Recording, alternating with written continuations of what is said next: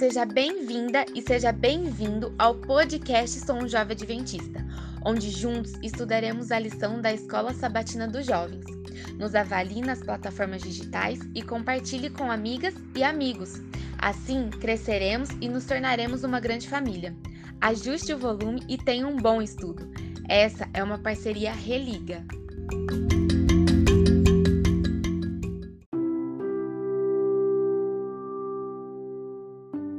Bem-vindos, bem-vindas e bem-vindos a mais um encontro do Religa. A gente está aqui com o projeto de estudarmos juntos a lição da Escola Sabatina, ao qual a gente vai abordar o tema da sexualidade.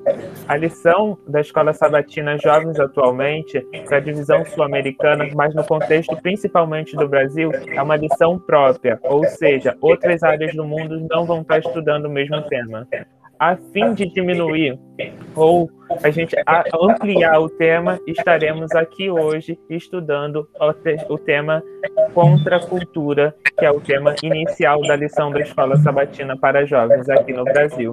Sejam todos bem-vindos e bem-vindas e bem-vindos ao nosso primeiro encontro. Vamos então, como estamos, em reverência, dirigir nossos pensamentos a Deus. Querido Deus, como é maravilhoso podermos estar em Sua presença. É muito bom podermos nos reunir entre amigos, entre amigas, entre irmãos e irmãs, entre família, o povo do Reino de Deus, para podermos estudar um pouco mais sobre a Sua palavra. Ó Deus, nós sabemos que o Senhor tem muitos conselhos para nossa vida e o Senhor tem muitas, é, é, muitas muitos conselhos que o Senhor traz cada dia para nós. E nós estamos aqui abertos nesse momento para receber esses conselhos. Nós sabemos que são muitas as interpretações, muitas das vezes, da Sua palavra, mas nós sabemos que o Senhor sempre deseja o melhor para o seu povo. E é por isso que nós nos reunimos aqui em atitude de humildade, esperando encontrar um caminho para que possamos seguir de uma maneira coerente e correta as suas indicações. Esteja guiando o nosso estudo, que o seu Santo Espírito possa estar tocando cada coração aqui presente, que o Senhor possa conduzir cada fala que, que for colocada, e que nós possamos sentir um clima de união, de prosperidade e, acima de tudo, que nós possamos objetivar a construção do conhecimento espiritual que nos levará a um caminho de paz, alegria e que agrade o seu coração. Esteja conosco neste momento, é o que pedimos em teu nome. Amém. Amém. Não menos importante, agora é o momento em que a gente vai falar sobre as regras das boas vizinhanças, né? A gente não pode esquecer sempre de verificar se o nosso microfone está desligado, porque é importante para que todos consigam ouvir de uma forma sem ruídos a mensagem que está sendo transmitida. É importante também que, antes de cada um falar, use a ferramenta que tem disponível aqui de levantar a mão para a gente conseguir seguir uma ordem para que todos possam falar também. Primeiramente, vai ser é, passado o conteúdo e os pontos altos que cada um dos criadores de conteúdos que fazem parte do Religa é, perceberam durante o estudo da lição e depois será aberto para todos os nossos convidados que foram inscritos. Muito obrigado a todos. Bom estudo. Bom, pessoal, eu vou abrir aqui é, com, com esses pontos da lição. Eu dei uma valida, com certeza, né, na, na lição da semana inteira. É, eu tenho alguns pontos sobre a lição em si, mas eu acredito que podem parecer muito com os pontos de vocês. Mas como a lição fala de contexto, né, de dar contexto, eu também queria trazer um contexto adicional, é, que é um contexto que, que me faz gerar ainda mais perguntas. E acho que também é importante colocar que a gente decidiu fazer esse estudo na semana anterior a que se discute a lição, para poder fazer perguntas melhores, né? E mais até do que ter respostas. Eu acredito que para muita coisa a gente nem vai ter resposta. Hoje, principalmente. Mas eu não sei se nem durante a semana isso vai ser possível. É, agora, o que eu acredito é que a gente precisa é, melhorar as perguntas que a gente faz, porque. É, no fim das contas, o que a gente quer é ter uma vida melhor, né? É, eu sempre parto do pressuposto do que Jesus disse, é, que ele veio aqui para que a gente tivesse uma vida plena, né? E o que essa vida plena significa, eu acho que varia muito de pessoa para pessoa. Mas o fato é que ele veio sim para que a gente tivesse uma vida plena. E ele também disse que o jugo dele é leve, né? Então, um amigo meu disse esses dias que se o jugo não é leve, aquilo não vem de Jesus, porque é o que Jesus disse, né? E, e todo mundo sempre volta, ah, assim diz o Senhor, então é assim diz o Senhor, meu jugo é leve.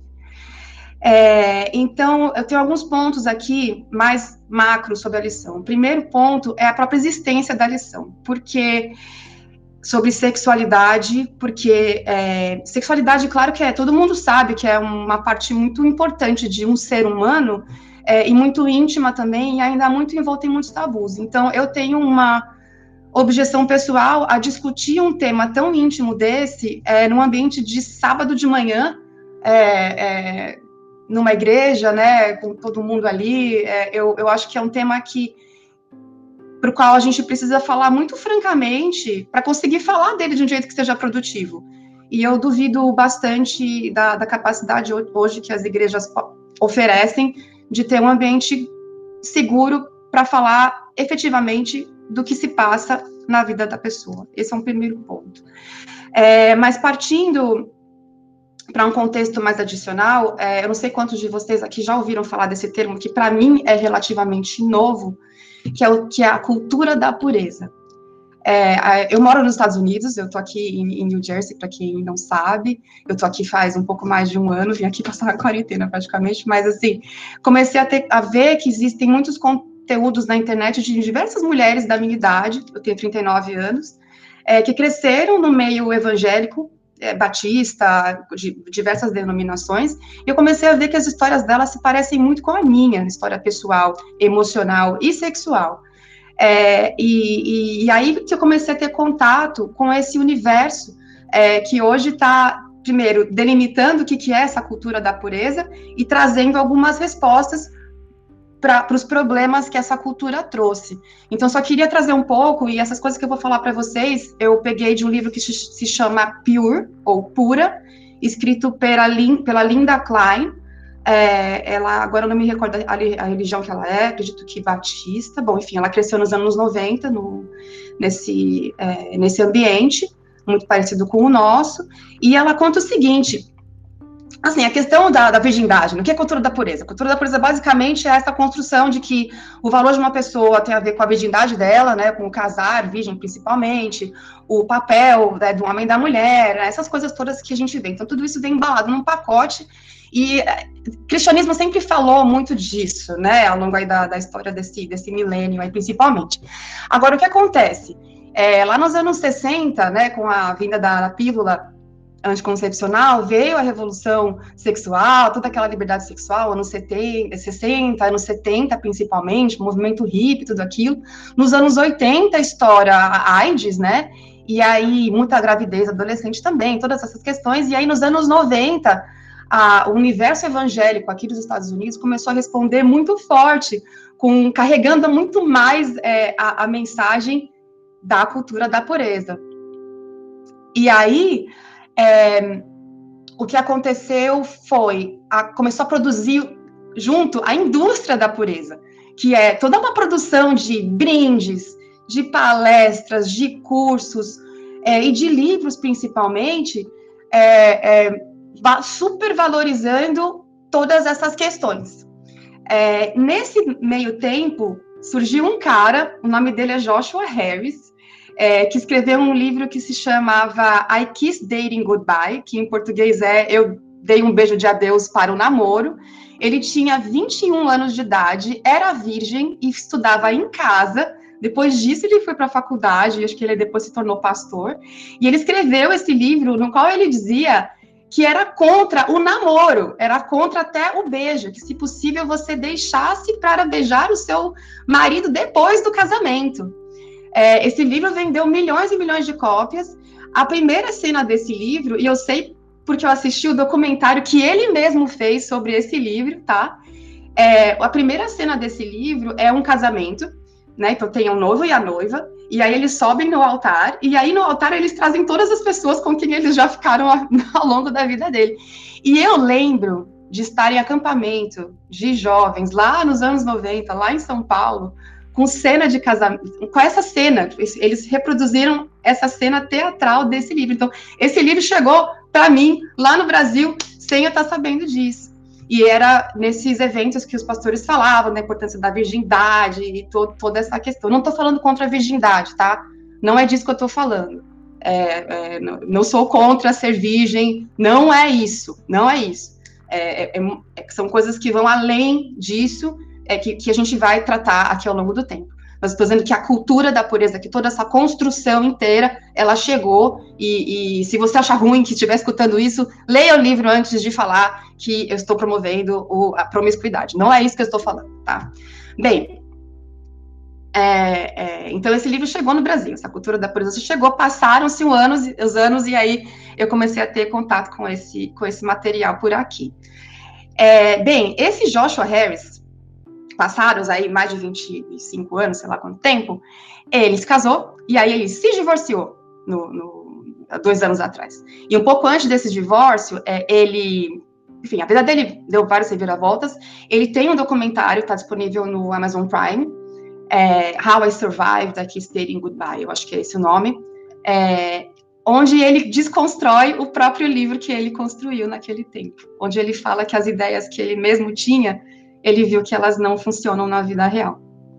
É, e o motivo de eu falar isso aqui, de eu querer falar isso para todo mundo, é. Pode ser que a cultura da pureza funcione para alguma pessoa, mas ela não funciona para todo mundo.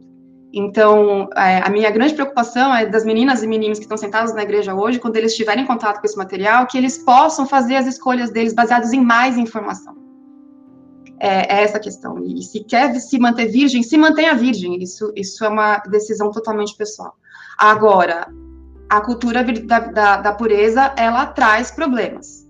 É, e, e, os problemas, é, nesse livro da, da Linda, ela, ela traz quatro ela traz quatro pedras de tropeço.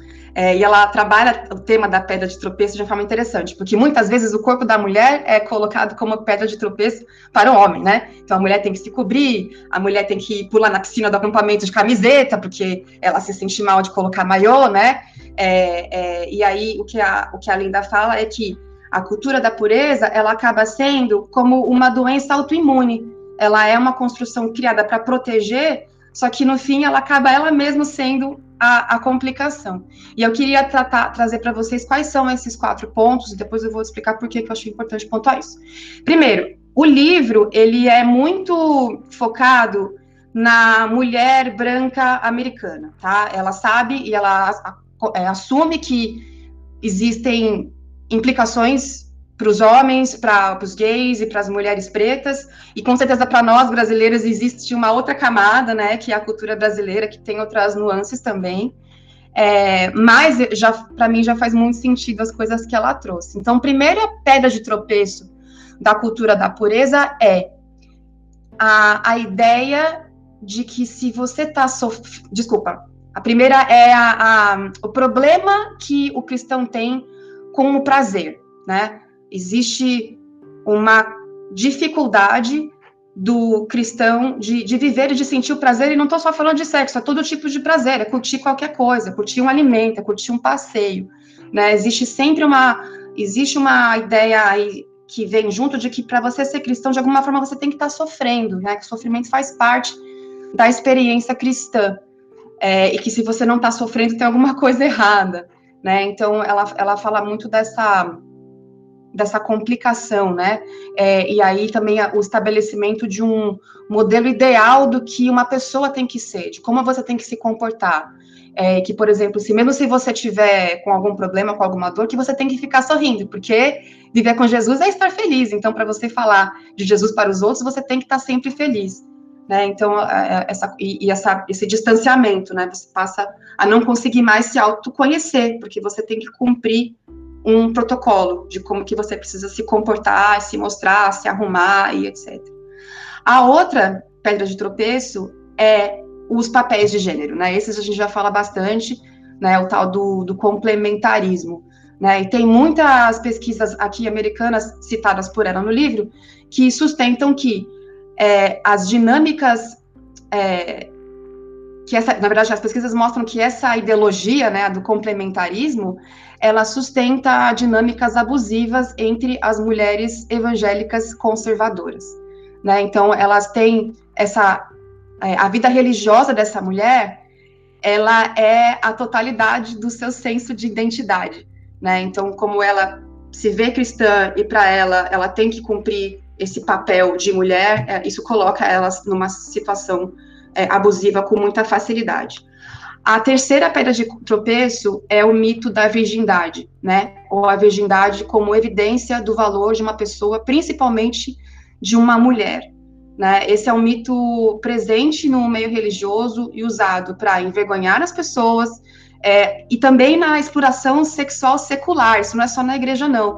É, na, lá fora, no mundo, o valor da mulher também está na sua habilidade ou na sua recusa de ser sexual. É, então, de um jeito ou de outro, o corpo e a sexualidade da mulher é o que definem o seu valor. Isso é uma mentira. Só uma mentira. É, a expectativa de que a mulher seja casta até o minuto antes de seu casamento e aí depois ela tem que virar a chave e conseguir satisfazer o seu, marido plenamente e ela tem o dever de assegurar que eles tenham filhos e que eles nunca se divorciem. Né? Então essa construção ela é muito complicada e essa conta não fecha.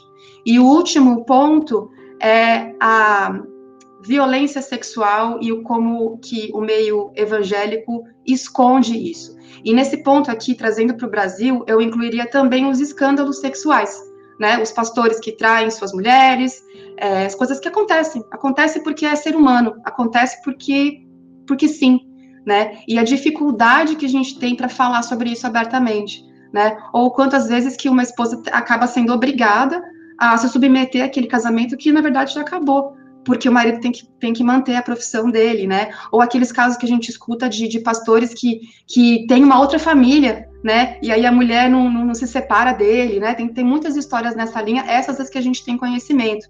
É, para uma coisa que acontece, né? Agora, voltando para a violência sexual, o que ela traz nesse livro é o quanto que, que o meio evangélico, ele, ele trata essas violências mais como sexo e menos como violência. E aí, ao tratar como sexo, ele nivela o agressor e o agredido, né? E é aí que você acaba penalizando pessoas que não deveriam ser penalizadas por algumas coisas, e elas também se penalizam. Então, o meu ponto de trazer isso para vocês é o seguinte: essa é a realidade, tá? É, essa é a realidade que, que eu vivi, em muitos pontos delas eu, eu vivi, ou eu vi alguém viver, é, e eu acho que, no mínimo, a, a, discussão sobre sexualidade na igreja deveria levar em consideração esses pontos. O que eu não sei é se essa lição ela vai levar. Eu espero que sim, tá? E, e último, meu último ponto e pergunta, depois de ler a lição da semana, é a seguinte, e tem a ver com o primeiro ponto. O primeiro ponto que é, é, é a dificuldade com o prazer, né? A dificuldade e a culpa que se tem em sentir prazer. É, eu tive a curiosidade, não sei se vocês tiveram, de ler o livro de Cantares.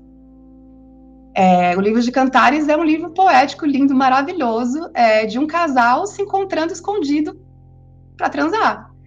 É, e, e a minha pergunta é assim: é um livro inteiro sobre sexualidade, e eu, eu acho, por mínimo, curioso. Não, não é sacanagem. Não é sacanagem. É, é, é sexo bom. é sexo bem feito. É, se você lê com. Se você já, já fez, você vai ler. Se você já fez um sexo bem feito, você vai ler você vai entender do que, que é esse livro. É, é, mas eu me eu acho no mínimo curioso que uma lição sobre sexualidade, na sua introdução, não cite um livro bíblico que fale sobre sexo. Então, essa é a minha pergunta essa semana. Eu pediria que vocês perguntassem para os pastores de vocês, porque eu gostaria muito de entender o porquê. Por que CPB? Que na introdução da lição, Cantares não é citado. Então, é, é isso que eu tenho para falar hoje, pessoal. Obrigada pela paciência. Seguindo a ordem aqui, a próxima a falar é a Liana, Pode tomar a palavra, Liana. Oi, pessoal. É um prazer estar aqui com vocês. Eu falo de Campo Grande, Mato Grosso do Sul. Sou adventista desde o nascimento, filha e neta de adventistas. É, sou jornalista por formação. Sou casada há um ano e alguns meses, um ano e dez um ano e dez meses, um ano e nove meses, por aí. Então, eu estou no começo da vida conjugal, mas é, esse é um assunto que sempre me chamou a atenção e a gente está tendo aqui um privilégio, né? É um privilégio muito grande a gente estar tá aqui num grupo de pessoas jovens para conversar sobre esse assunto, pessoas essas que com certeza são de diferentes lugares do Brasil, inclusive gente que está fora do Brasil e que pode passar para a gente visões diferentes, de culturas diferentes para a gente, né? E é um privilégio a gente estar tá aqui para conversar sobre isso, porque a gente pode usar esse espaço para pensar um pouquinho fora da, da caixinha, do formatado, e quem sabe levar esse diálogo e essas ponderações, essas reflexões para as nossas igrejas, né, para as nossas comunidades. Então, se a gente conseguir usar esse espaço, é, esse horário aqui de reunião para refletir e levar é, é, trocas e, e, e, novas percepções para as nossas comunidades, para as nossas igrejas, eu acho que a gente vai estar tá contribuindo muito com a acolhida de pessoas que boiam nesses assuntos. E eu falo que boiam porque eu sempre fui uma pessoa, até por ser jornalista, é, o jornalista ele geralmente é uma pessoa muito curiosa, então ele busca é, é, ele busca fuçar tudo que aparece na frente, né? E, e eu tinha essa característica desde muito nova. E eu sempre quis entender muito sobre o universo dos relacionamentos. E minha mãe passava um, um perrengue comigo, porque é, eu tinha muitas questões, muitas dúvidas, eu queria entender. Então ela tacava livro, tacava livro para eu ler, e nisso eu li muito Ellen White. Gente, antes de eu casar, eu já tinha uma lista, assim, ó, de tudo que eu tinha que fazer para ser a bela recatada do lar. Eu já tinha o script, já que essa é uma palavra usada na lição dessa, dessa semana, né? Eu já tinha o script formado, o roteiro formado, formatado para é, é, de atitudes que eu precisava tomar para, primeiro, encontrar o marido de Deus. Segundo, ter um casamento mais perfeito possível. Terceiro, ter aquela esposa que satisfaz meu marido e que tem ali um casamento muito do bom, né? É, e qual foi a minha surpresa depois que eu casei, que eu falei assim, é, é, lascou. Cadê tudo que eu conhecia? Cadê tudo que eu li? Cadê tudo aquilo que eu absorvi? Parece que meio que evaporou, assim, sabe, gente? Porque na prática o bicho pega. Na prática, muita coisa, muita coisa entra em questão, muitos questionamentos surgem, muitas dúvidas, medos, inseguranças.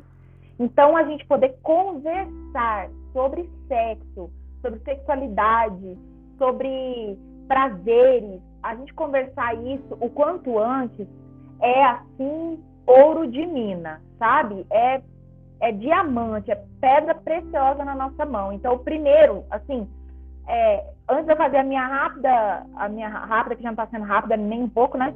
A, a, minha reflexão aqui, eu, eu quero, assim, agradecer ao Jonathan e à Vanessa por estarem promovendo esse espaço aqui. É, é, a galera do Religa, que está junta nessa missão, porque isso aqui é, assim, é maravilhoso e é muito importante. E a primeira coisa que eu queria falar é justamente isso, né? Sobre a questão de que quando a gente casa, o negócio muda e muitas vezes a gente entra dentro, a gente entra num casamento é, com muitas expectativas e com muitas ideias idealizadas, conceitos idealizados do que é um matrimônio, do que é um relacionamento. Então eu achava que toda sexta-feira, quando desse o horário do pôr do sol, eu ia conseguir sentar com meu marido e a gente fazer aquela refeição linda e maravilhosa numa mesa posta com flores naturais, com pão caseiro que eu mesma fiz um bolo recheado de chocolate, você entendeu? E, e, a gente poderia juntar as mãos, fazer uma oração, e Senhor, abençoe o nosso, o nosso lar, muito obrigada por esse dia de sábado, a, a, né? É, enfim, abençoado seja o fruto, né? É, então eu imaginava que a minha vida seria essa vida, sabe? Eu tinha essa expectativa, porque, gente, na minha família, apesar de meus pais serem adventistas, tinha muito arranca-rabo e eu via que os poucos momentos bons eram os momentos de pôr do sol, eram os momentos de culto familiar, eram os momentos que a gente sentava à mesa para comer junto, para conversar. Isso, eu falava, cara, é isso que eu quero ter na minha vida depois que eu casar. Só que assim, é, a gente idealiza essas coisas e na, tem a rotina do dia a dia, tem o sufoco do trabalho, tem o pneu que estoura caminho de casa depois de sair do emprego, seis horas da tarde de sexta-feira, já tá dando pôr do sol e está com o pneu estourado no meio da rua. É, você fica doente e você não consegue durante a semana ir no mercado comprar as coisas que você precisava para sexta-feira para no horário ideal lá pronto para o pôr do sol. E isso também acontece com casamento, isso também acontece com relacionamento. Então eu, eu gostaria de convidar vocês a, ao estudarem a lição, estudarem com um olhar crítico sabe? Um olhar de assim, será que eu vou conseguir fazer isso na vida real? Será que isso aqui vai ser bom para mim? Será que conhecendo até onde eu me conheço, eu vou dar conta de fazer isso aqui? Sabe? Que vocês tenham esse olhar crítico, não, não com o objetivo de rechaçar o que a lição está propondo, não com o objetivo de falar, ah, essa lição está toda errada, é toda porcaria, não presta para nada, não vou aprender nada. Não, não com esse objetivo, mas com o objetivo de olhar para si, para dentro de você e falar assim: o que, que eu posso, de fato, no mundo real, botar em prática e o que realmente está meio idealizado aqui, sabe? Então, aproveite a oportunidade da lição para expandir, expandir o teu campo de visão. Esse é o, é, o, é o convite que eu faço, sabe? E uma outra observação que eu faço é em relação à Bíblia, né? A lição ela já chega logo de cara na sua introdução dizendo ali claramente que o objetivo dela é transmitir os princípios bíblicos sobre sexualidade, para que as pessoas tenham então acesso a como se fosse uma espécie de guia para saber o que fazer com esse assunto. Mas eu quero chamar a atenção de vocês para o fato de que a Bíblia ela não é um livro sobre sexo, né? Ela contém um livro sobre sexo, que é o livro de Cantares, como a Vanessinha bem falou mas ela não é um livro que tem o objetivo de esgotar esse assunto. Então, meus queridos, a Bíblia não traz nenhum verso, eh, nenhum verso é, inspirado falando assim, pode, não pode masturbar, por exemplo. Não fala, ela não é clara, ela não é explícita sobre tudo o que envolve a sexualidade.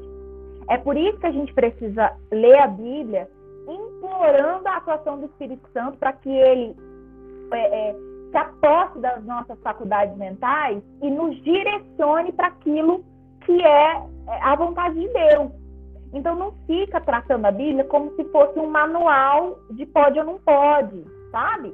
De regrinha lá, vou dar, vou dar check aqui nas, nas coisas que eu estou cumprindo. A Bíblia, ela é um manual maravilhoso e perfeito de orientação, tá? Mas não quer dizer que ela vai ser explícita sobre tudo. Então, quando alguém vier e falar assim, olha, tá explícito lá que isso aqui não pode, questione, questione, busque ler o contexto, busque outros autores que falem sobre aquilo. A gente precisa ser investigador, sabe? É, não, não é pecado fazer perguntas, gente. Não é pecado, não é pecado questionar. Sabe? É pecado a gente aceitar tudo de mão beijada e achar que aquilo é verdade absoluta. Isso é pecado. Porque Deus nos fez seres pensantes, inteligentes, para a gente exercer é, essa, essa, esse nosso poder de usar a faculdade mental para raciocinar e pensar com as próprias pernas, com a, com a, própria mente, tá? Então, esse, esse é um outro convite que eu faço. E para finalizar de verdade, é, eu achei, assim, de uma maneira geral, eu achei essa primeira lição muito boa eu achei que ela trouxe paralelos ali interessantes. Você que ainda não estudou toda a lição e vai estudar ao longo da semana, você vai encontrar palavras como ascetismo e hedonismo na lição de segunda-feira. Eles colocam, fazem paralelos ali. O que, que é? O que, quando a pessoa só pensa assim, ela, ela é isso. Quando ela só pensa assado, ela é aquilo. E, de certa forma, são caminhos possíveis, assim, são, são caminhos que nos dão a possibilidade de pensar fora do, do óbvio, né? A, a, própria lição ela fala é, que, quer ver, ó, ela fala que que a gente precisa é, é, é, depositar a nossa crença em Deus, né? Precisa depositar nossa confiança nele e buscar conhecimento na palavra de Deus com a atuação do Espírito Santo para que a gente possa fazer escolhas sábias na vida, né? Para a gente também não cair nos extremismos é, é, como ser, sermos pessoas contra, é, contra a cultura secular e também nem pessoas que são adeptas ao tradicionalismo institucionalizado, né? A gente, é como se a lição tivesse falar assim, ah, você precisa estar ali meio que no meio termo, né?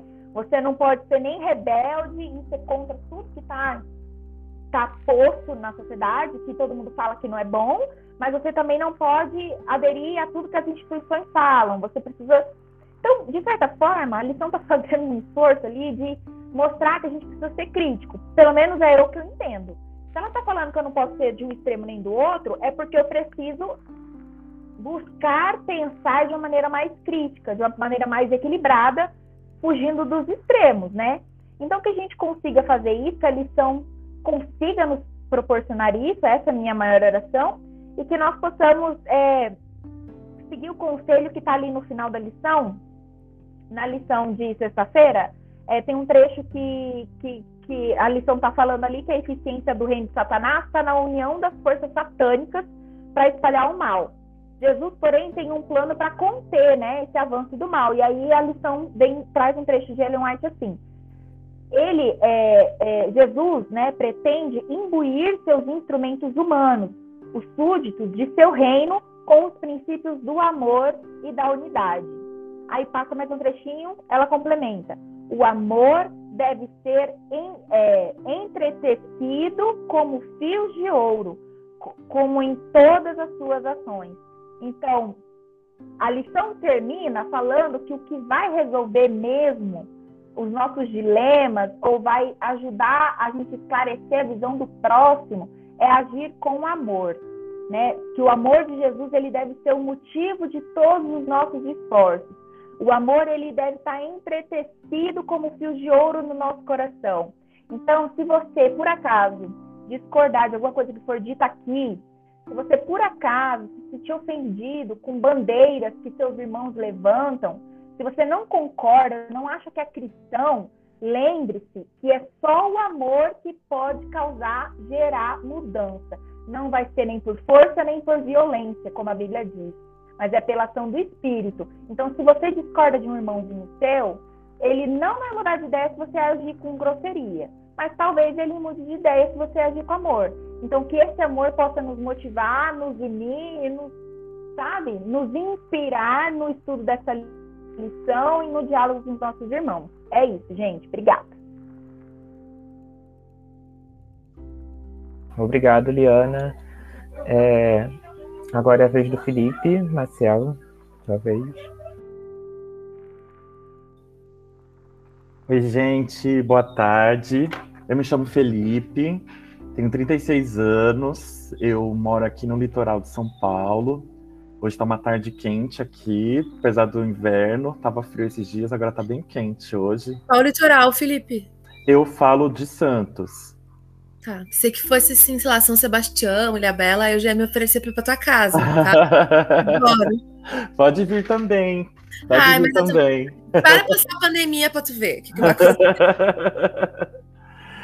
E eu faço parte da Kinship Brasil, para quem não conhece, é uma comunidade voltada ao acolhimento a pessoas da comunidade LGBT que por alguma razão se sentiram excluídas ou preteridas de suas igrejas, né? Então a gente traz um trabalho especial com essas pessoas, com toda a comunidade, e eu falo aqui representando a nossa comunidade, que onde muitos se consideram ainda adventistas, apesar da igreja não nos considerar assim, é, e todo esse contexto, né, que a gente tem aí de divisão ainda, de diferentes interpretações. A minha fala, ela vai ser muito honesta, ela não é uma fala institucionalizada, no sentido de é, acordar com tudo, mas é uma fala, fala com muito carinho, vocês podem ter certeza, vocês são aliados, aliadas, não são vistos como agressores e nem é, alguém que a gente precise rivalizar. Meu entendimento é justamente a gente tentar ter um discurso honesto para a gente tentar encontrar os pontos em comum para a gente conseguir dialogar. Tudo bem? Eu falo isso porque eu sei que é uma novidade, né? Muitas vezes a gente tem um diálogo assim. Eu agradeço, porque é, é eu acho que é através do diálogo, do, do bate-papo, das diferentes opiniões que a gente cresce. Assim como a Eliana falou, eu faço delas as minhas palavras se você discordar de algo que eu diga, de algo que. É, você tem total direito de fazer isso. Eu acho que você é livre para isso, discordar.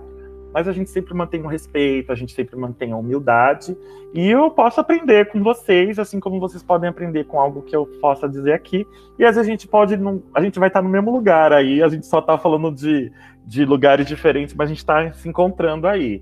Eu me encontro em muitas coisas, por isso que eu ainda estou aqui lutando para tentar me inserir na comunidade adventista e conversar com vocês, porque é a minha comunidade de origem e é onde eu ainda me sinto muito aceito e pertencente, apesar de todos os pesares.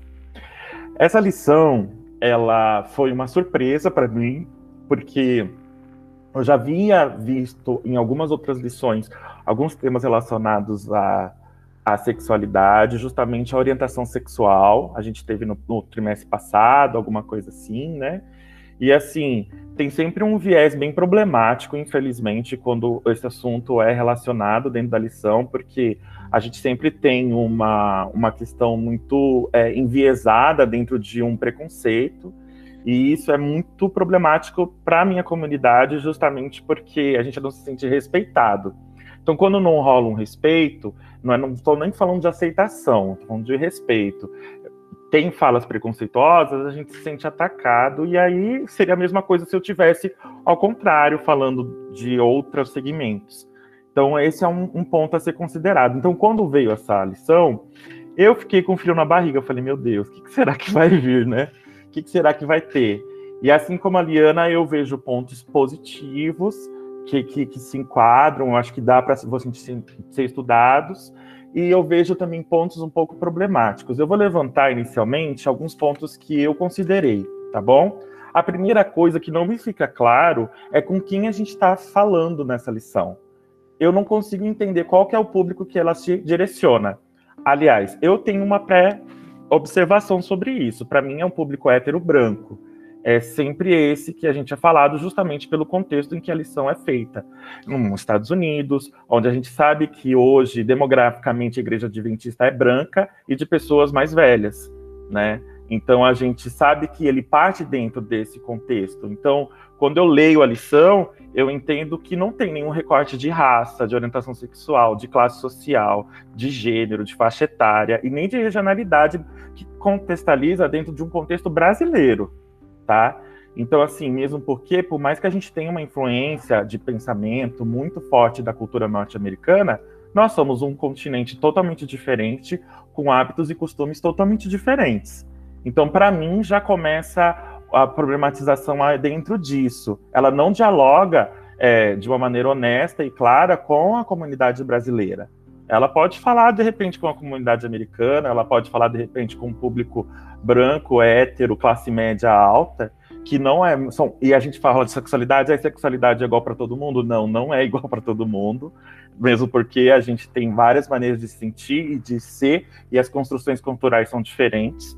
Então, para mim, esse é um, um contexto que ainda é. Eles, vamos colocar assim, eles erram ao não colocar direcionando mesmo essa situação, ou tentar é, direcionar de uma maneira mais clara, mais positiva para nossa realidade, né? Mesmo que não dê para você criar várias lições sobre o mesmo tema, né?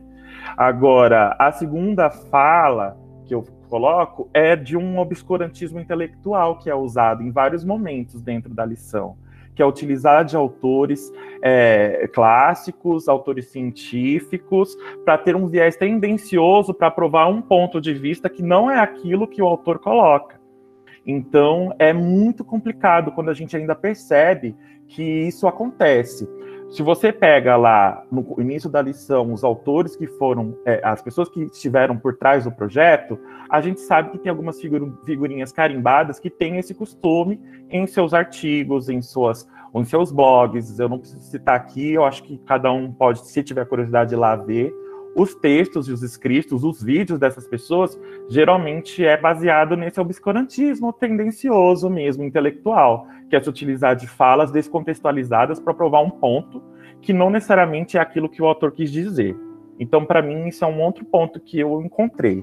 O terceiro é o conceito de santidade atrelado à doutrina da pureza, né, a castidade. É, então, assim, sempre a sexualidade é relacionada com esse contexto como se isso fosse é, igual, né? É tipo uma, uma conta, né? 2 mais 2 é 4.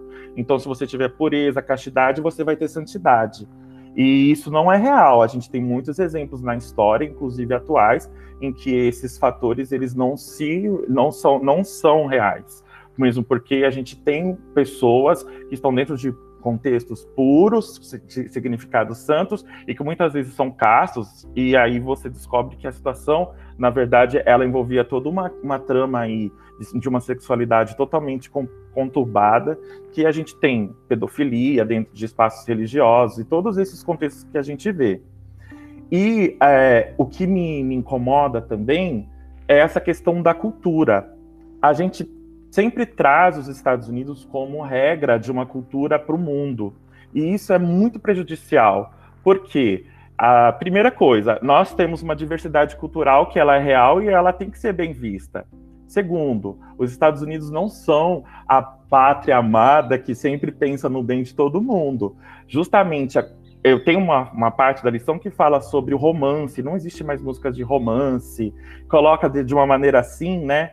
E vocês sabem, é muito interessante notar que os Estados Unidos coloca as músicas de romance justamente após o pós-guerra, justamente para cobrir a, a, nação de um tema super é, que iria atrair, mas que acabou se tornando superficial, com letras vazias, que não mostrava uma cultura de verdade, mas uma emoção vazia, justamente para fazer com que a sociedade não percebesse as mudanças que estavam ocorrendo dentro do sistema econômico do país. Então é justamente isso, nessa época em que isso acontece, essas músicas explodem. E aí dentro da lição isso é colocado como um contexto religioso e olha, muito bem-vindo. Então assim, é você pegar um contexto cultural, distorcer e colocar para quem está lendo, que vai ser muitas vezes avisado sobre a situação ou não, dizendo: olha, isso aqui é o certo, então vamos escutar músicas românticas, porque esse aqui é o correto. E eu não estou aqui advogando se é certo, é bonito, é feio, é errado, mesmo porque eu acredito que toda cultura tem o seu lugar e a sua potência. Agora, o que me incomoda é a distorção dos fatos para tentar criar uma atmosfera de um filme de comédia romântica mesmo, sabe? Aonde você vai ter esse preparo para o casamento, os amigos todos sorrindo e todo aquele, né? Sabe? Todo esse contexto como se essa fosse, como se esse fosse o script de Deus. E é sobre essa a minha questão. Como é que eu posso dizer qual é o script de Deus para todas as pessoas a partir de elementos que partem de uma não realidade e de uma ideia falsa? Então, a minha colocação é que a gente possa realmente estudar de maneira séria e coerente, não apenas para rechaçar o que foi escrito ou chegar aqui à conclusão de que não temos nenhuma solução, mas justamente de nós termos seriedade em tratar do tema e em compreender que nós somos 200 milhões de pessoas no mundo, com diferentes contextos históricos, com diferentes origens, e que se nós não nos abrirmos para o diálogo, um diálogo honesto, dentro do que nós temos, a gente vai começar a novamente, começar não, continuar, perpetuar uma cultura que acontece hoje, aonde as pessoas são silenciadas, porque é isso que acontece se eu não me caso com uma mulher e eu não tenho um contexto é, hétero de afetividade, eu sou silenciado. Eu não falo sobre isso. E aí, qual que é a, a, a questão disso? Isso nem advogando sobre o princípio bíblico de certo ou errado, pecado ou certo. Eu sou um ser humano. Aonde que entra o meu contexto dentro disso? O meu contexto ele fica fora. E se eu estou fora, eu não sou atendido. E a igreja ela tem um dever moral de me atender também, independente de concordar ou aceitar não as minhas práticas. E isso eu falo de uma maneira, de um lugar de vivência e, com, e de muito respeito, tá? Então eu coloco também, e isso coloco dentro do meu contexto, mas existem outros contextos de viúvas, contextos de pessoas separadas, contextos de pessoas que estão solteiras há muito tempo, que tem esse, esse, tipo de situação, elas não têm sexualidade, a sexualidade delas é nula, não existe desejo para essas pessoas, como é que funciona isso? Então a problemática é essa. Eu sou filho de, de um casal que se divorciou dentro da igreja. Eu sei o que é ser colocado no banco das solteiras, dos solteiros, dos viúvos, do que vai ficar assistindo é, cultos religiosos que só falam para famílias que são constituídas dentro do que aquilo é colocado para ele como graça de Deus, como sucesso. E a gente vem todo com viés aí de fracasso. Veja bem, eu tinha 15 anos. Qual era o fracasso que eu tinha quando os meus pais se separaram? Qual que era a minha realidade? A minha realidade é de ser um adolescente que chorava pelos pais. Então, eu trago um pouco esse contexto para esse estudo, porque enquanto nós não ampliarmos o debate, a gente vai debater sempre para as mesmas pessoas, com as mesmas óticas e com os mesmos discursos. E é isso que eu percebo novamente, introdutoriamente, dentro da lição que nós estamos estudando. Com todo o respeito e admiração a vocês, espero ter contribuído de alguma maneira. Muito obrigado, Felipe, por sua contribuição também. Agora é a vez do Cauã. Olá, pessoal. É, como dito, eu me chamo Cauã. É, eu sou baiano, tenho 23 anos, sou estudante de enfermagem, sou adventista de berço, sou membro da Kinship.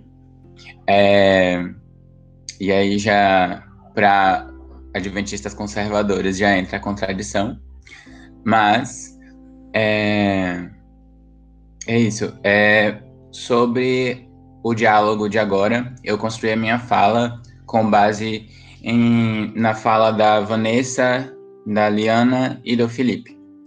É, inicialmente, a Vanessa trouxe a questão é, do de um rapaz, não lembro qual foi a referência, se ele era um pastor, mas eu entendi que ele era membro de uma determinada igreja e que ali ela trouxe a questão, contextualizou a cultura da pureza, em que ele era contra o namoro.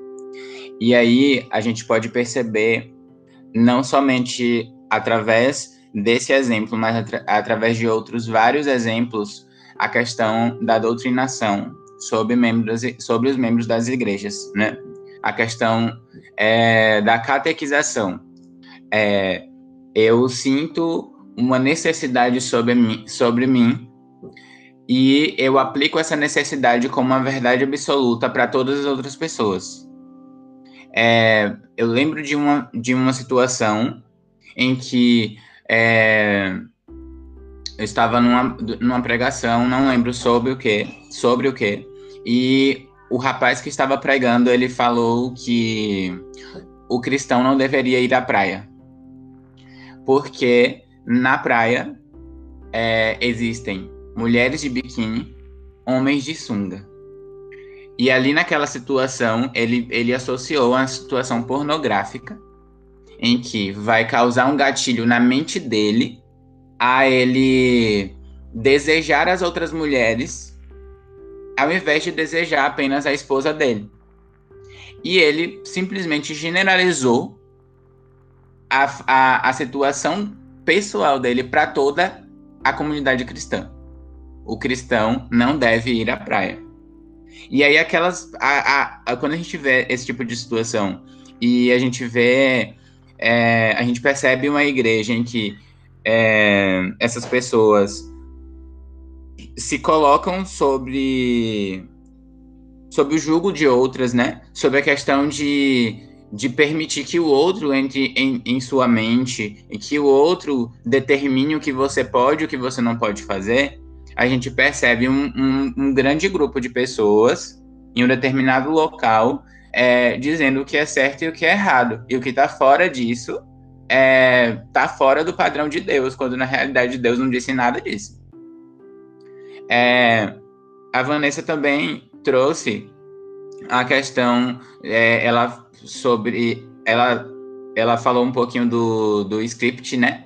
Na realidade, eu não lembro exatamente se foi a Vanessa ou se foi a Liana que trouxe essa questão que estava na, na lição, mas é, é bom a gente perceber, como já foi falado por todo mundo aqui, que nem todas as pessoas são iguais. E quando a gente vai criar é, padrões, a gente acaba criando também segregação. Porque, é, como o Felipe trouxe aqui, né, ele falou sobre, sobre a questão da, da família dele, do, dos pais serem separados, e de que a igreja, a, da igreja criando um padrão de, de família em que tem que ter um, tem que ter um marido, tem que ter uma, uma esposa, tem que ter filhos, e todo mundo tem que seguir o, o, o script é, de uma família feliz e tudo mais, independente dos problemas que tenham. E o que está fora disso é não é o padrão de Deus. E aí a gente percebe alguns pregadores e pastores falando sobre famílias disfuncionais. E aí se existe uma é, qualquer qualquer coisa que está fora da doutrina é, da doutrina adventista, pronto, você não segue essa, você não consegue estar tá dentro dessa doutrina porque sua família é disfuncional. Então, é, o problema está na família da pessoa. É, a Liana também trouxe a questão é, de buscar, é, que é, é, legal a gente sempre buscar autores que falam de forma direta sobre o tema de sexualidade. E ela falou também a questão de que de que a Bíblia em si ela não ela não é um livro sobre sexualidade. Só que aí é, eu percebo no, na abertura da primeira lição. A gente tem uma, uma tirinha, né? Que essa tirinha, ela não permite, pelo menos eu percebi dessa forma, que ela não me permite ter um pensamento livre. Essa tirinha, ela me faz, ela, ela, ela me, encam, me encaminha para que é, eu pense da forma que a pessoa que criou ela é, que eu pense igual a essa pessoa.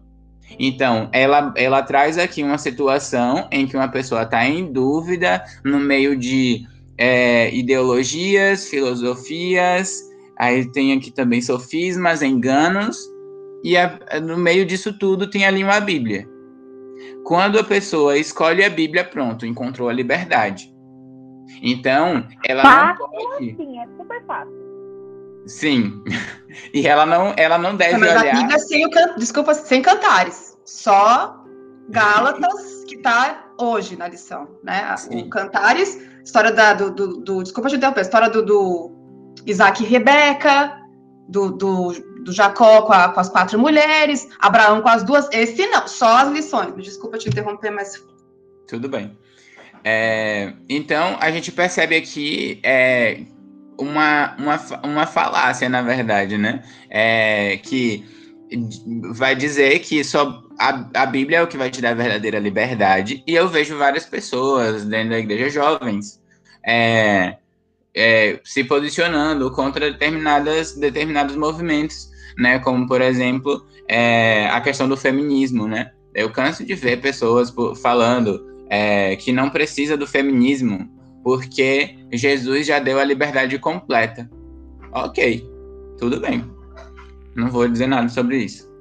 É, é, então a gente percebe que essa tirinha da lição ela vai remeter a pessoa de que tudo que está fora da Bíblia, tudo que vai ser além da Bíblia, na verdade, não fora em si, mas além, tudo que não é canônico é colocado como banal, como, demon, como demoníaco e que vai levar a pessoa à perdição.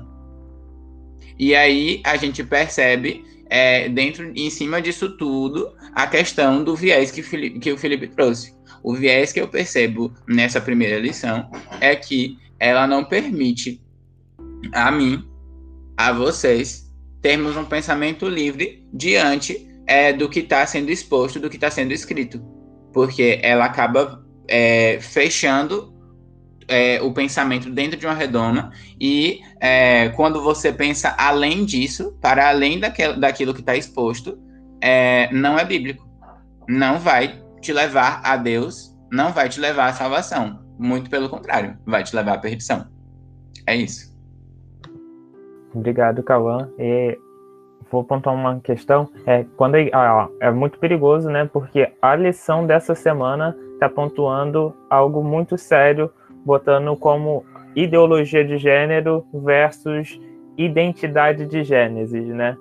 Como, assim, reafirmando um binarismo bíblico e botando as outras sexualidades, a diversidade sexual, como algo ideológico, sendo que não é, é algo natural de uma, de uma pessoa. E talvez, né? Talvez o que seria a, a, o ideal ou o mitológico em cima disso seria o binarismo bíblico nesse contexto e não a forma que foi apresentada. Eu acho que isso é algo que as pessoas têm que questionar é, na lição dessa semana também. É, ao ter contato com a lição e chegar, se eu não me engano, é, na, é no último bloco, porque a lição de jovens, para quem está chegando agora, a lição de jovens não é dividida um conteúdo por dia, ela é dividido em, em blocos, né? E um bloco é no domingo, o outro bloco é na quarta, outro bloco é na sexta, para a pessoa ter essa liberdade de estudar. E acho que é muito importante quando você chegar nesse bloco onde vai falar sobre identidade de gênero e identidade de gênese, vocês pararem e questionarem. Por quê? Dentro da, da, do contexto adventista, é muito forte, é muito forte a ideia de que você não pode buscar informação de teólogos que não sejam adventistas. É muito forte a ideia de que você não pode buscar informação em literaturas que não venha de publicadoras adventistas ou que não seja algum teólogo adventista que está falando ali. E isso é muito perigoso. É muito perigoso e, e eu quero levar a vocês a pensar o seguinte: não só pensar, a pesquisar. A igreja produziu várias coisas oficiais. Questionem, questionem. E principalmente quando a gente está falando de liberdade teológica e liberdade acadêmica teológica, é importantíssimo que a gente busque outras informações. Em 1998, a igreja fez uma publicação, uma declaração sobre a liberdade que os teólogos têm. Muitas das vezes, para defender uma, agora sim, é uma ideologia, né? A uma ideologia adventista, a gente acaba tirando a liberdade dos nossos teólogos, das nossas teólogas, da igreja, de falarem o que ela entende da teologia também. E isso acaba tirando da gente a nossa liberdade de buscar outras teologias para a gente compreender ou formar o nosso conhecimento sobre a teologia. A gente está falando de uma igreja que tem nove volumes que se chamam Tratado de Teologia e Comentário Bíblico.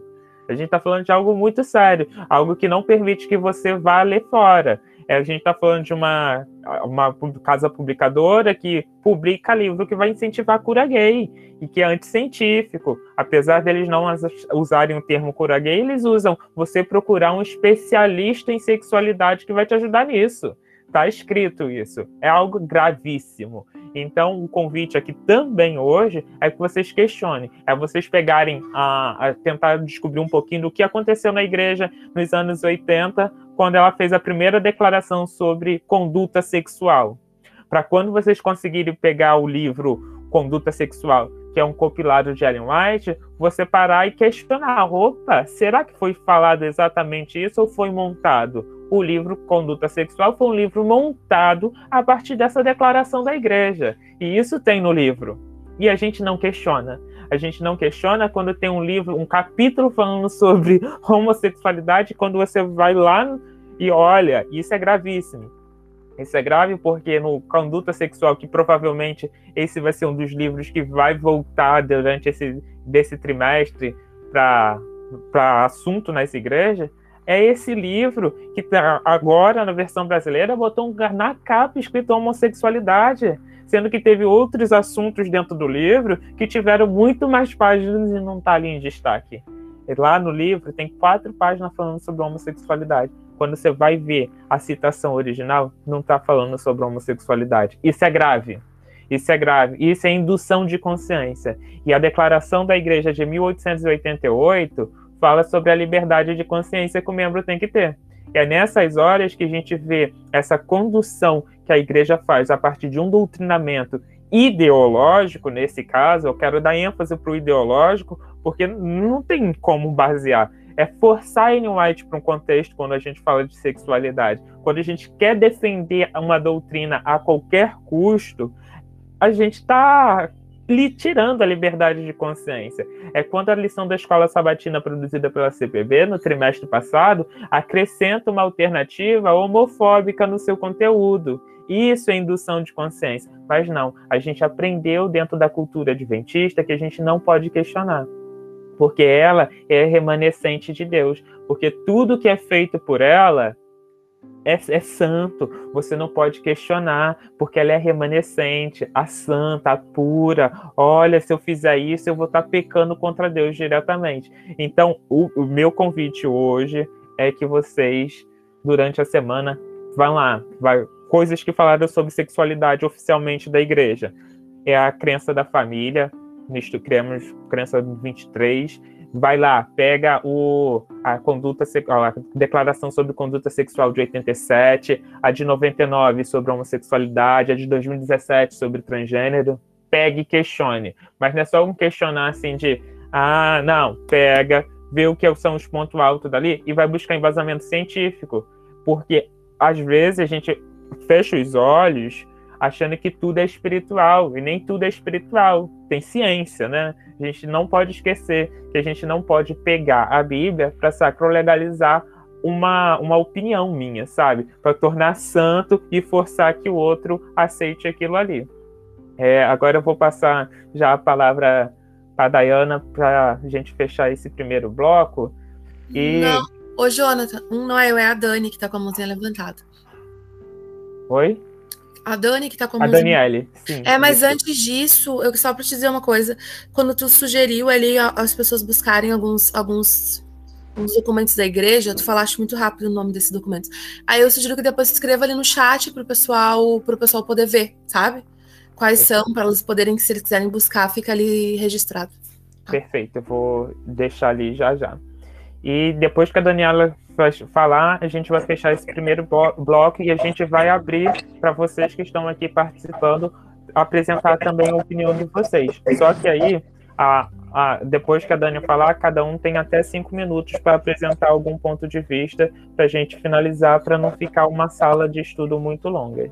Okay. Uh, muito obrigado. Dai a sua vez. Daiane. Daniele. Oi, gente. Boa tarde. Meu nome é Daniela. E eu quero só fazer, eu anotei aqui alguns pontos que eu achava, eu achei interessante para pontuar aqui na, sobre a lição, né? Primeiro, ela já começa ali falando um pouco sobre script, que é um termo muito comum para quem trabalha com a comunicação, né? Seja um jornalista, um escritor de roteiro, enfim, produção de maneira geral, lida muito bem com esse termo de script e ele traz para embasar uma questão, é, é, jogando essa questão do script uh, para a área da psicologia e sociologia, numa maneira que me soa um pouco como se fosse um doutrinamento. Eu não sei se vocês sentiram isso, mas o, o script ali estava um pouco com, com, esse viés de doutrinamento, né, de roteiro, porque é meio que isso, um script, né? É um roteiro que a gente segue, e aí eles trazem isso, ah, uh, o mundo traz aí roteiros para gente já pré-prontos, e, e, tal. E isso é meio complicado, porque ele tenta validar, como eu falei, através da psicologia. E aí eu fui é, perguntar à minha irmã, que é psicóloga, psicanalista, inclusive. E aí eu pergunto, o que, que é script? Porque quando você fala que a psicologia fala, né? Você pensa que é algo, assim, predominante. Que todas as psicologias, todas as vertentes, né, da psicologia vai falar sobre isso. E ela disse, nunca ouvi falar. E aí eu fui dar um Google, depois dessa informação, descobri que na verdade é uma, uma vertente, uma pequena vertente da psicologia, tá? Que na verdade trabalha com pseudociência. Então não é a psicologia que afirma que nós vivemos num script, né? É uma pequena parcela de psicologia chamada psicologia integrativa, e essa psicologia integrativa nem é considerada ciência, tá? Porque ela trabalha, inclusive, com, com, com terapias reikianas, terapias né, alternativas, que a gente poderia chamar assim, tá? E aí, outra coisa que vem dentro, que eu vi dentro da lição também, foi, de certa forma, uma generalização dos pensamentos e dos conceitos. Já começa aí pelo, pelo lance do script, como eu falei, né? É, segue também um pouco para quando ele vem falar é, sobre pensamento tradicionalista e pensamento os extremos que ele traz, né? Que a Alice até fala sobre isso, né?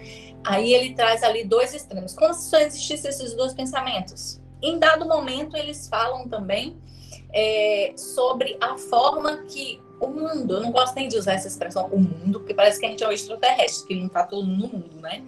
Mas, enfim, como o mundo lidar com isso, como a gente deveria. Sempre essa compara comparação de forma generalizada dos pensamentos e do conceito, dos conceitos. E que é falsa, porque o mundo, quando a gente fala o mundo, o, parece que é eles contra nós. É sempre essa posição né, de antagonismo. E não é essa realidade. Né? Aí é, muitas pessoas vão afirmam assim, por exemplo, uh, o feminismo não combina com o cristianismo porque o feminismo é a favor do aborto. É, uma, é errado dizer isso porque existem feminismos e tem feminismos que não vai concordar aí com a questão do aborto, né? Vai ter feminismos, por exemplo, que não vai considerar as pessoas trans, né? O Radfem, por exemplo. Então, assim, não é correto dizer que o feminismo é ou o feminismo não é, ou que isso é ou que aquilo não é, porque você generaliza. E, que, e é, quando a gente generaliza as coisas, a gente empobrece uh, uh, o diálogo, tá? Outra coisa, é, alguém falou aí sobre o público-alvo versus objetivo da lição, acho que foi o Felipe, né? Ele fala, ah, não sei qual que é o público-alvo, tá, tá, tá, e qual o objetivo da lição. Eu acho que está muito claro, né? Está muito óbvio qual o objetivo da lição. O objetivo da lição, dentro do contexto que a gente está vivendo, é. Como que eu posso falar sem, sem ser. eu não sei se eu vou conseguir falar isso sem ser uma pessoa ruim, né? Mas é diminuir as pessoas é, LGBT.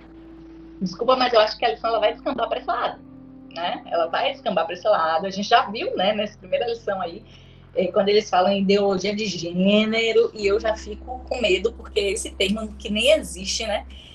Enfim, eu acho que o objetivo da lição é demonizar mesmo, sabe? Demonizar é, outras pessoas, outros tipos de sexualidade. Acho que é esse o objetivo, né? E vai ficar mais claro para a gente cada vez que a lição for passando. E em relação à, questão do, de castidade, pureza, santidade, que foi falado também aí, eu me lembrei na hora que a gente estava conversando é, sobre um programa da Darleide que eu assisti há algum tempo atrás. Acho que era é, Sem Tabus, eu não lembro muito bem agora.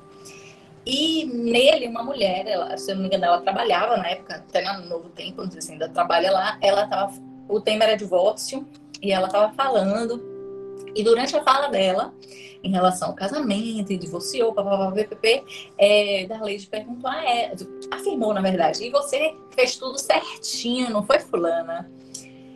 Entendeu? Então vem essa coisa do fazer tudo certinho. Né? O que seria esse fazer tudo certinho? A pessoa se guardar, e, e casar na igreja, véu, nada, branco, papá. E o casamento, no, no, final das contas, ela foi traída, mas pelo que eu entendi, ela ainda até queria ficar, só não continuou porque ele não quis, né? Que é também uma situação que acontece muito nas nossas igrejas, né? A mulher sempre tem, tem que perdoar, né? Enfim. E aí eu pensei nessa questão mesmo, é, que há uma ligação muito forte né, na relação de virgindade e casamento feliz. E isso é um, um, absurdo, não é uma verdade, porque eu conheço diversas pessoas do mundo, né, que são felizes nos seus casamentos e outras que fizeram tudo certinho, né? Como a gente gosta de falar na igreja. E, na verdade, no final das contas, não deu muito certo a coisa, né? Mas continua casado porque a igreja diz que tem que ficar casado até o fim, né? Então, é meio que por aí, né? Quando o Felipe toca também no assunto de família, família disfuncional, eu lembrei da questão do pertencimento. É, eu não sei, eu não sei dados, eu, eu, posso até dar uma olhada naquele perfil que tem de adventistas, né, que fala sobre os dados adventistas. Mas eu acho interessante de descobrir isso, né?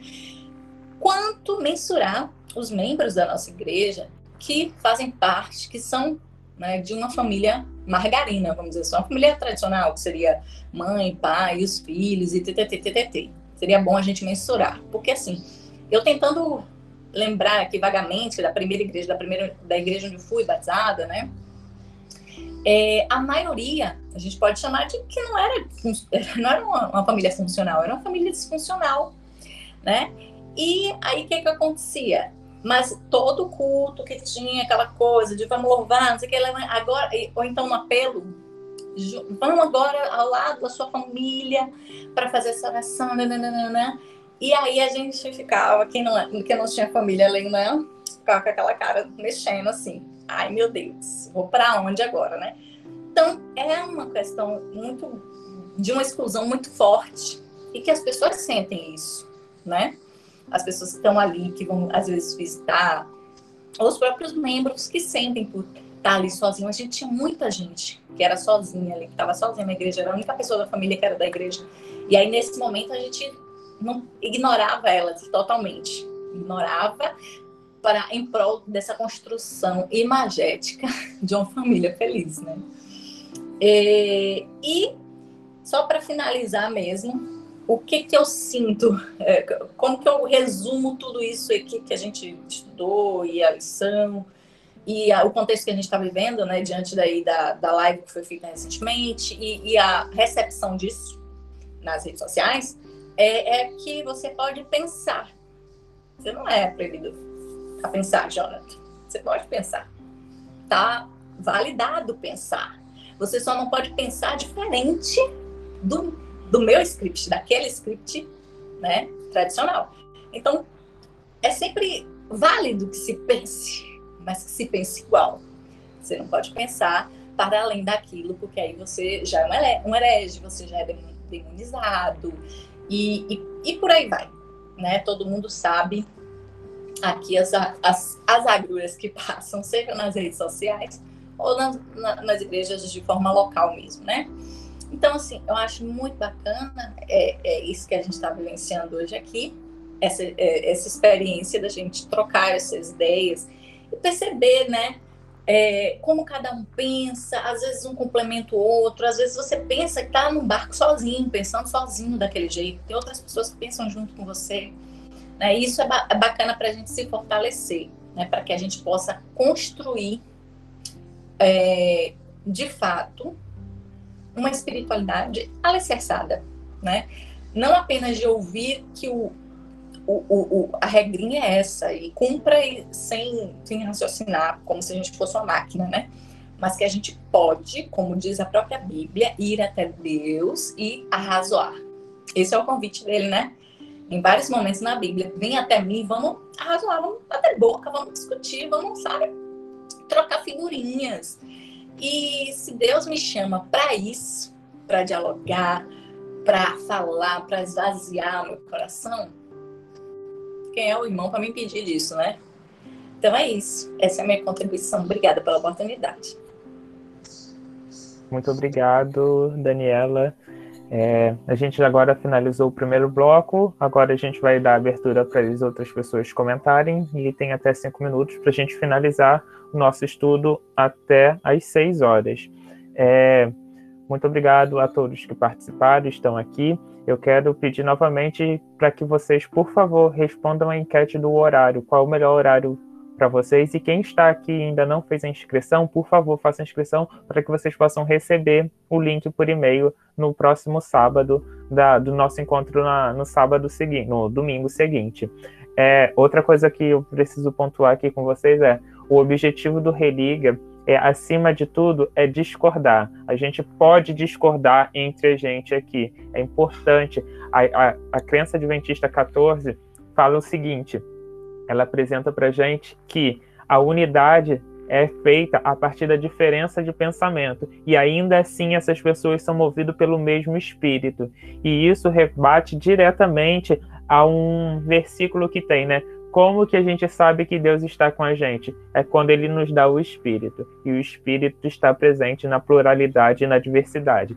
Então, você que está aqui, vocês podem discordar de qualquer um de nós, e ainda assim a gente está sendo guiado pelo mesmo Espírito Santo.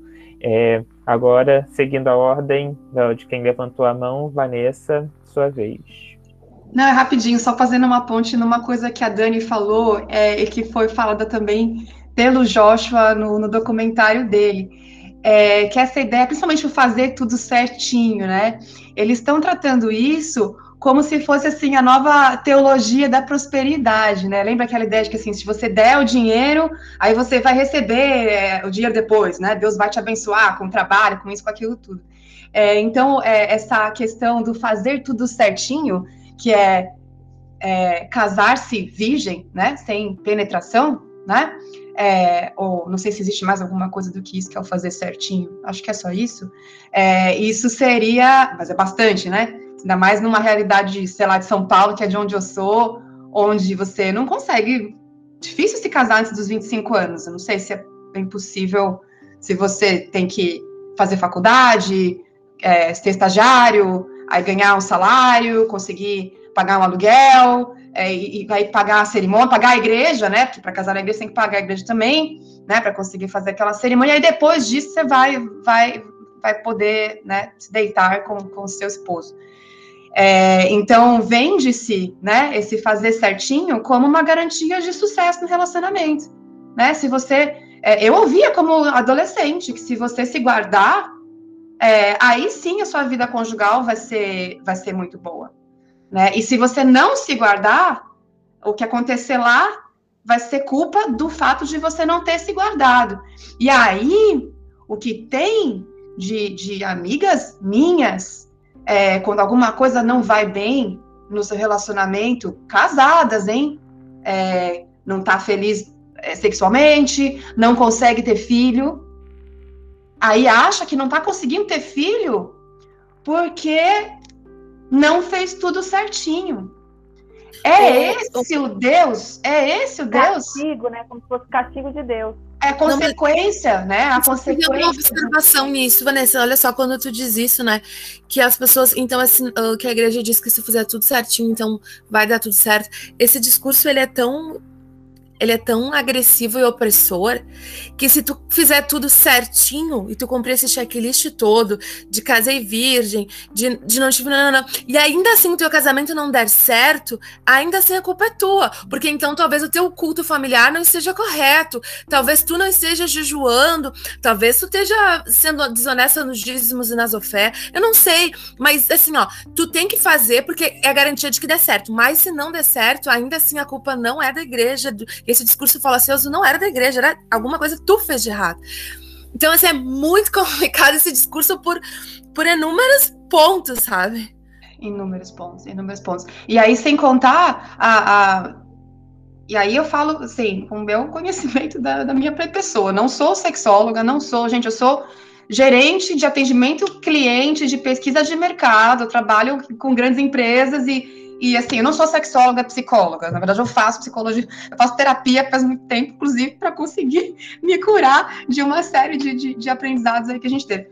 Mas assim, é, sexualidade não é uma coisa que você cai, uma coisa, né? Você põe lá o, a aliança ali no, no, no, na cerimônia ali do casamento e de repente você é, é a deusa ali da, da cama, né? É, é, não é assim. Então, então essa, essa construção, a gente vai falar mais pra frente sobre virgindade com certeza mas é uma construção que não tem conexão com a realidade do corpo de uma mulher. Eu tenho um corpo de mulher, não sei nem como é que é ter um corpo de um homem. Gostaria muito que tivessem homens, é, maravilhoso que ter homens como vocês, são LGBTs aqui, mas eu gostaria de saber muito de um homem heterossexual. Como é isso? Como é aprender isso? Qual a implicação disso? Qual a implicação do homem que cresce escutando que existem mulheres que têm valor para casar e mulheres que não têm? Qual a implicação dele ao longo da vida dele ao escolher então a sua esposa? Ele escolhe com base no quê? Sabe? Eu tenho muita curiosidade de saber. Agora, eu como mulher e tendo, eu tenho muito mais amizades com, com mulheres, né? As histórias elas redundam em torno disso. Não tá esse, esse aprendizado ele é lindo, é, é lindo imaginar, né? Eu imaginava também coisas maravilhosas. Eu queria coisas maravilhosas para mim. Casar virgem ia ser tudo maravilhoso. Agora a realidade se apresenta de uma forma diferente. E o corpo não é assim. De repente eu sou um ser sexual, né? Uma hora eu não sou, faço uma cerimônia e aí eu sou. Não é assim. É isso. Da ordem, Felipe, sua vez. Eu quero agradecer a fala da Vanessa, da Liana, da Daniela, do Cauã, do Jonathan. E especialmente essa última fala do Jonathan, que fala justamente sobre a, a importância da diversidade para o crescimento, né? Que é justamente, eu acho que é o que falta nessa lição. Entender que nós somos pessoas diversas, né? Eu não tenho a mesma criação que a Daniela, que a Vanessa, por mais que eu tenha sido criado dentro de um colégio adventista, é, tendo feito toda a minha formação dentro de internato. Eu estudei na educação adventista desde que eu nasci até a minha primeira graduação. Isso foi até, então, eu passei 23 anos dentro de uma instituição adventista. E ela não é a mesma, a, a, a mesma criação, porque eu sou diferente, eu penso diferente é muito interessante que algumas palavras que a gente usa, ela refletem essa, essa carga cultural que a gente carrega do certinho. O que, que é certinho? É certinho para quem? É certinho algo que te violenta? É certinho algo que te machuca, que te faz mal, que te, é, que te deixa para baixo, que te faz infeliz? Esse é o projeto de Deus para a sua vida que você seja infeliz, que o seu que nem eles colocam, né, que seu corpo seja sacrifício vivo. Qual que é o exemplo disso? O que é ser sacrifício vivo? É você aceitar que uma pessoa seja morta num, numa barbearia com três tiros na cabeça pela orientação sexual dela e a igreja não falar nada sobre isso? E ainda contribuir para um discurso de ódio que, como a Daniela mesmo disse, vai acontecer, porque quando a gente se silencia em, em situações de opressão, a gente contribui para que ela continue acontecendo. Por que, que eu não vejo uma lição que, ao falar sobre sexualidade, traga dados científicos? Por que, que eu não leio uma lição que, ao falar sobre é, é, sexualidade, traga a verdade? O que acontece? Eu não sabia usar preservativo, a minha primeira relação sexual. Eu não sabia porque nunca me foi ensinado. E eu passei por diversos colégios adventistas com professores renomados que hoje estão à frente de muitos projetos aí, inclusive da lição. Será que houve falha na minha educação?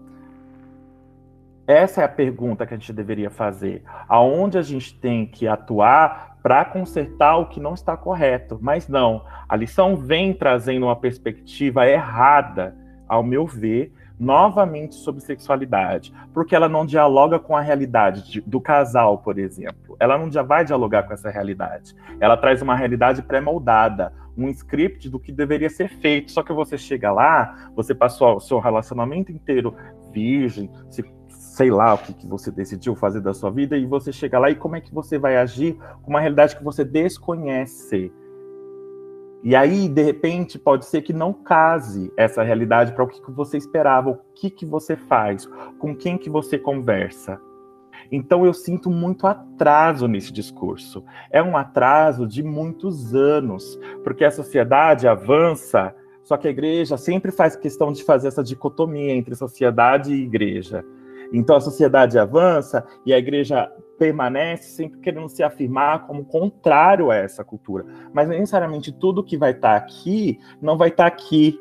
As coisas elas se permeiam, a gente é, é, a gente é atravessado o tempo todo, gente. A gente vê filme, a gente vê novela, a gente vê série.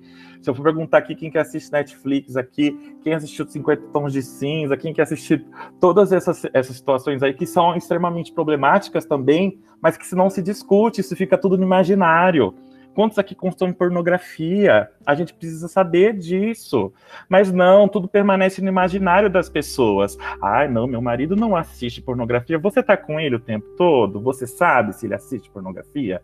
Se como ele aprende a, a se relacionar sexualmente foi através da pornografia, a maior parte dos homens héteros e das pessoas aprendem dessa maneira. Mulheres também vem assistindo pornografia. E é o que? É ilusório, porque a pornografia é fake ela não é real.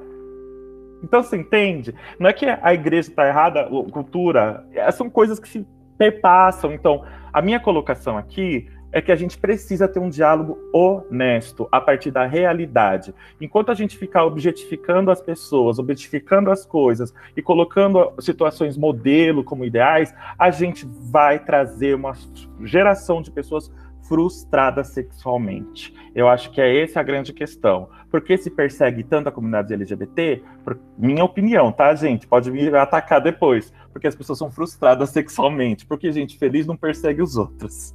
Gente feliz simplesmente vive a sua vida, pode ter o seu conceito, que tiver que, que ter. Eu não me incomodo com o que pensa diferente de mim, mas não aceitar a minha existência é burrice, porque eu existo.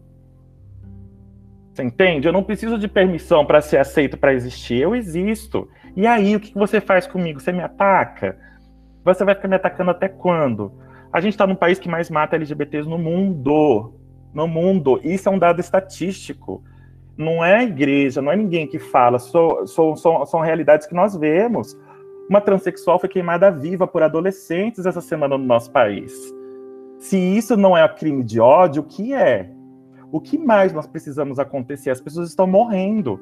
E eu não estou falando aqui de céu, de inferno, de salvação, de teologia, porque a gente não está nem nesse patamar, gente, de discurso. A pessoa ela não tem nem a possibilidade de aceitar ou não, porque ela não tem possibilidade de viver. Uma pessoa transexual, a expectativa de vida é de 33 anos. Você sabe o que, que é isso? Tem gente que. Eu sou mais velho que isso. Né? Tem diminuído. E o que, que a igreja tem feito para que isso não aconteça? Jesus, o que Jesus faria para que essas pessoas não fossem mortas? Porque essas pessoas são excluídas de igreja, essas pessoas são excluídas de escola, essas pessoas são excluídas de hospitais, elas são excluídas em todos os lugares. A gente está falando sobre isso. Então, assim, eu entendo todo esse contexto, tra trago por todos vocês, eu aceito. Só que eu trago um dado também que é alarmante. E isso me, me indigna como, como brasileiro, como sociedade, como cristão, e eu acredito que é só assim que a gente vai dialogar de uma maneira honesta com todas as pessoas. Obrigado.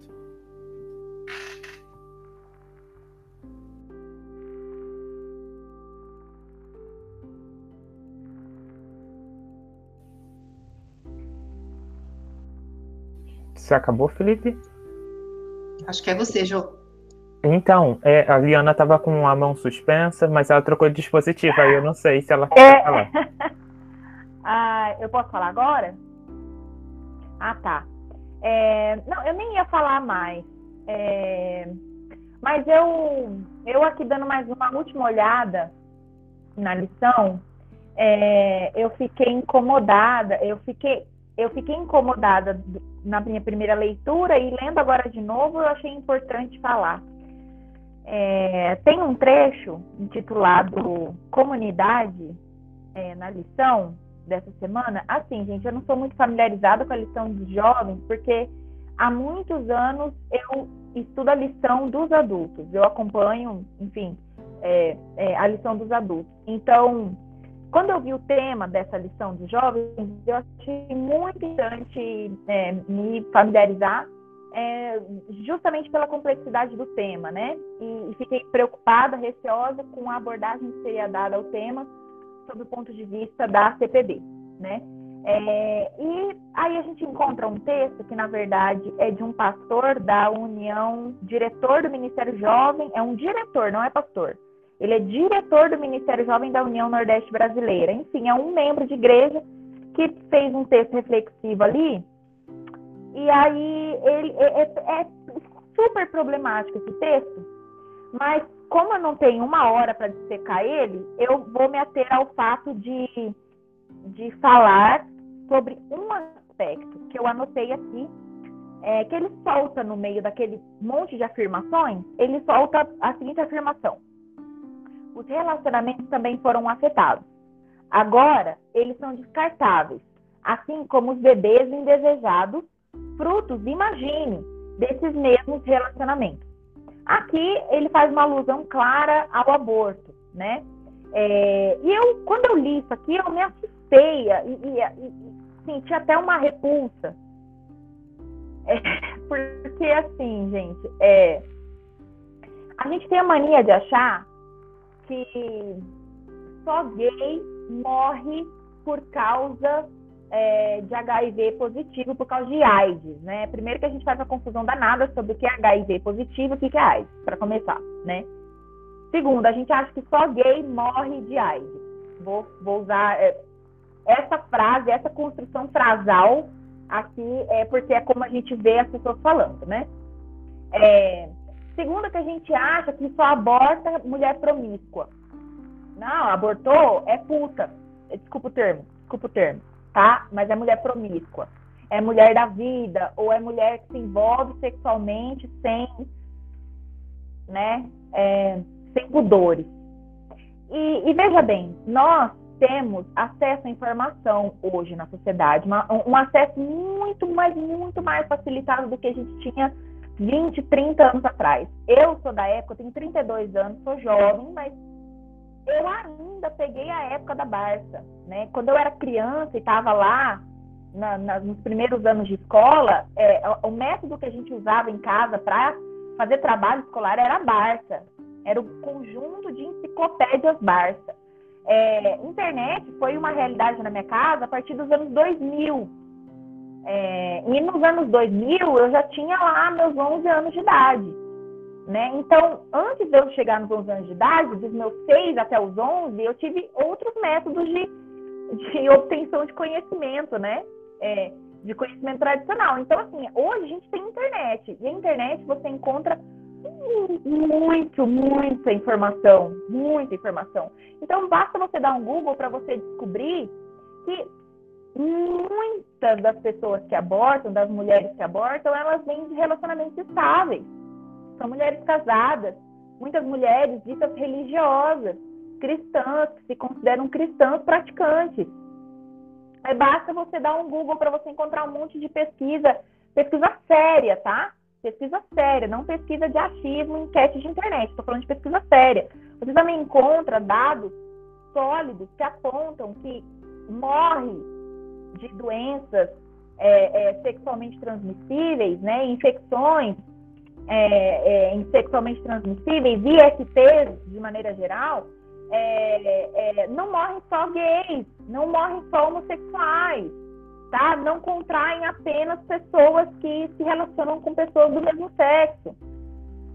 É, a, gente, a gente põe uma cortina de fumaça na frente da realidade. E a gente acha que porque o cara é, é sei lá, tem a função de diácono de igreja, de ancião de igreja, porque o cara é pastor, que ele é imbuído de uma perfeição e de uma inerrância. E que aquele cara nunca vai pular a cerca, que aquele cara nunca vai procurar um prostíbulo, que aquele cara nunca vai trair a mulher e nunca vai contrair, contrair uma doença e vai infectar a mulher e vai, entendeu? A gente, a, a gente ignora a realidade. A gente vive num mundo paralelo. Nós cristãos, muitas vezes, infelizmente, principalmente nós brancos e mulheres, é, é, nós brancos, os homens, mulheres, num grau logo em seguida ali, logo abaixo, a gente cria um mundo idealizado, um mundo de faz de conta, né? É, que, que as coisas são é, do jeito que a gente imagina e não do jeito que são. E como o Felipe falou, ele disse assim, gente, não adianta ignorar falar que, que, que eu não existo, porque eu existo, ignorar a minha realidade, quem eu sou, o que eu, o que eu preciso. Oi. Estão me ouvindo? Estão me ouvindo? Tá, é porque acabou a minha bateria aqui do fone. É, não adianta a gente achar que só porque eu não falo sobre isso, isso não existe. Só porque eu não falo sobre a realidade de, de tal, é, ela não existe. Então, assim, a gente precisa realmente lidar com a realidade e aprender a lidar com a realidade. Tem assuntos que eu não entro na seara porque eu não tenho conhecimento suficiente, apesar de ser jornalista, eu não tenho conhecimento suficiente para opinar e para falar de maneira tão taxativa. Então, cuidado com os influencers que seguimos.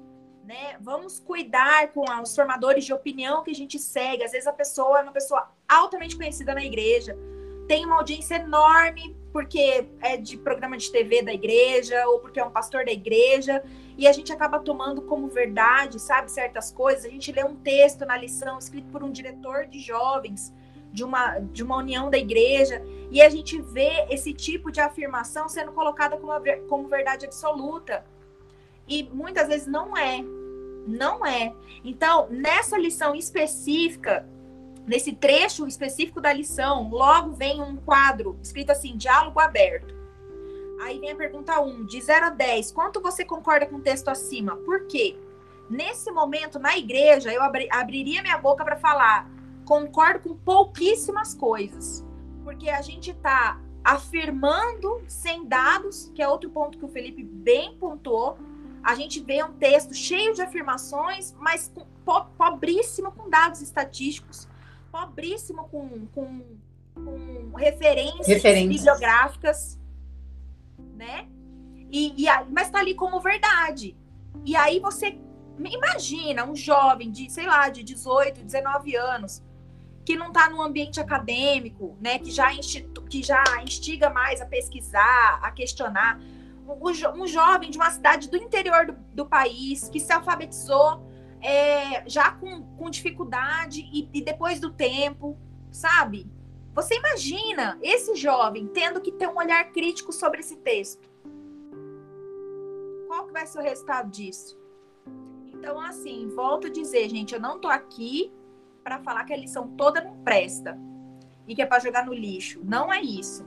Eu tô aqui como uma pessoa que busca ouvir diferentes opiniões, né? É, falando, será que tudo isso aqui a gente precisa absorver, considerar 100% absorver como se fossem verdades absolutas? Será que não é importante a gente questionar? É isso. E desculpa mais uma vez aí minha minha fala longa. Muito obrigado, Liana.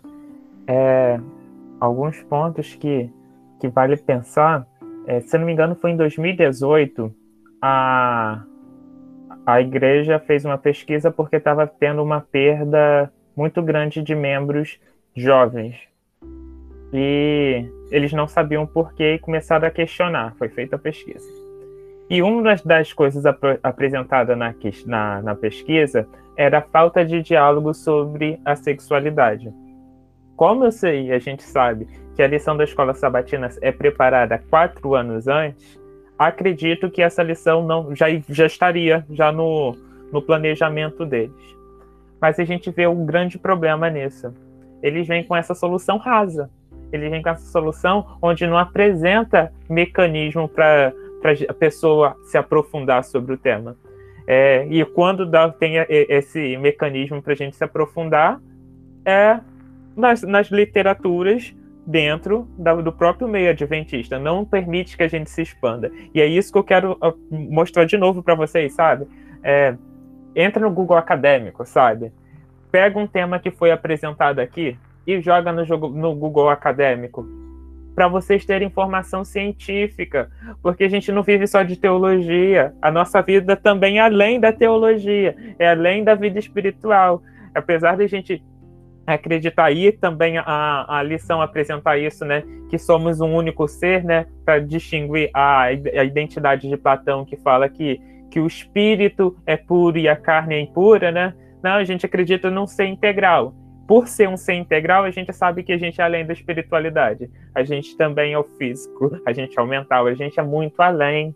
Então, estudem. Pega o tema. Sabe por quê, gente? Foi no final de 2019. Dezembro, vocês sabem, quem não sabe, é, dezembro é considerado o mês de conscientização e prevenção ao HIV e AIDS. A igreja, em, um, em uma localização que eu não lembro agora, fez sabe o quê? Campanha contrário a isso.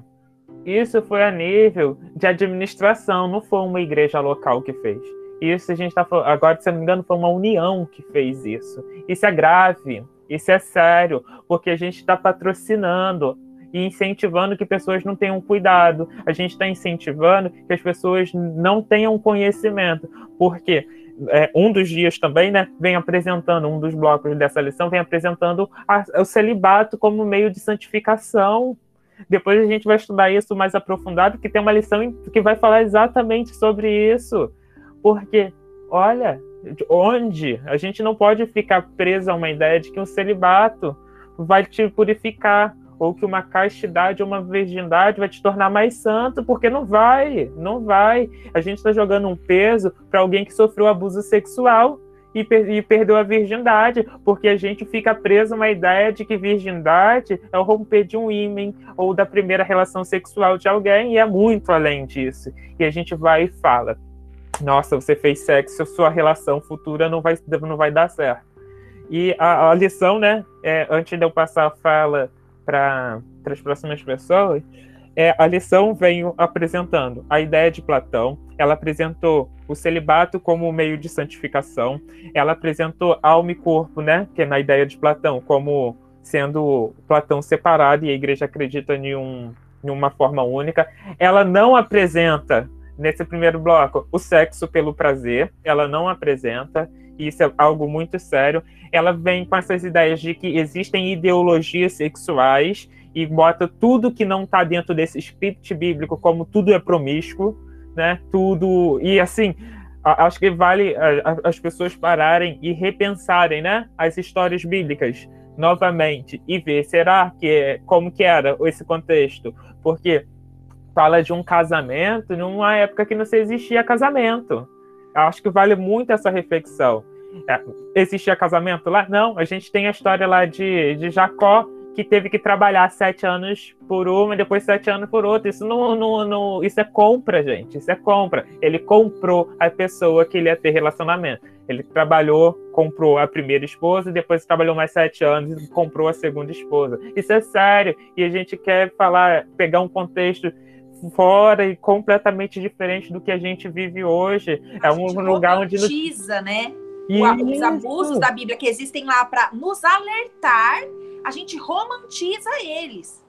Tipo, o, o, cara comprou a mulher e a gente fala, ai, que lindo, olha que romântico, ele era apaixonado por ela. Mas, Trabalhou gente, 14 será anos pra por outra isso. coisa? Pra ensinar outra coisa? Exato. Que, que compra um ser humano, que isso é errado? Será que não é por isso que tá lá? E exatamente, aí ainda romantizar o ponto de falar assim, ele trabalhou 14 anos por ela porque ele gostava muito dela. É um absurdo. É um absurdo. E a gente fica, sabe o quê? Ensinando isso na lição das crianças, né? E, sabe? A gente aprende isso na, logo depois da, no, no hall do berço, a gente vai aprender no primário, a gente vai aprender isso a vida inteira. A gente vai aprendendo a vida inteira a compactuar com esse tipo de relacionamento e achar que isso é aceitável e a gente não passa por nenhum senso crítico hoje.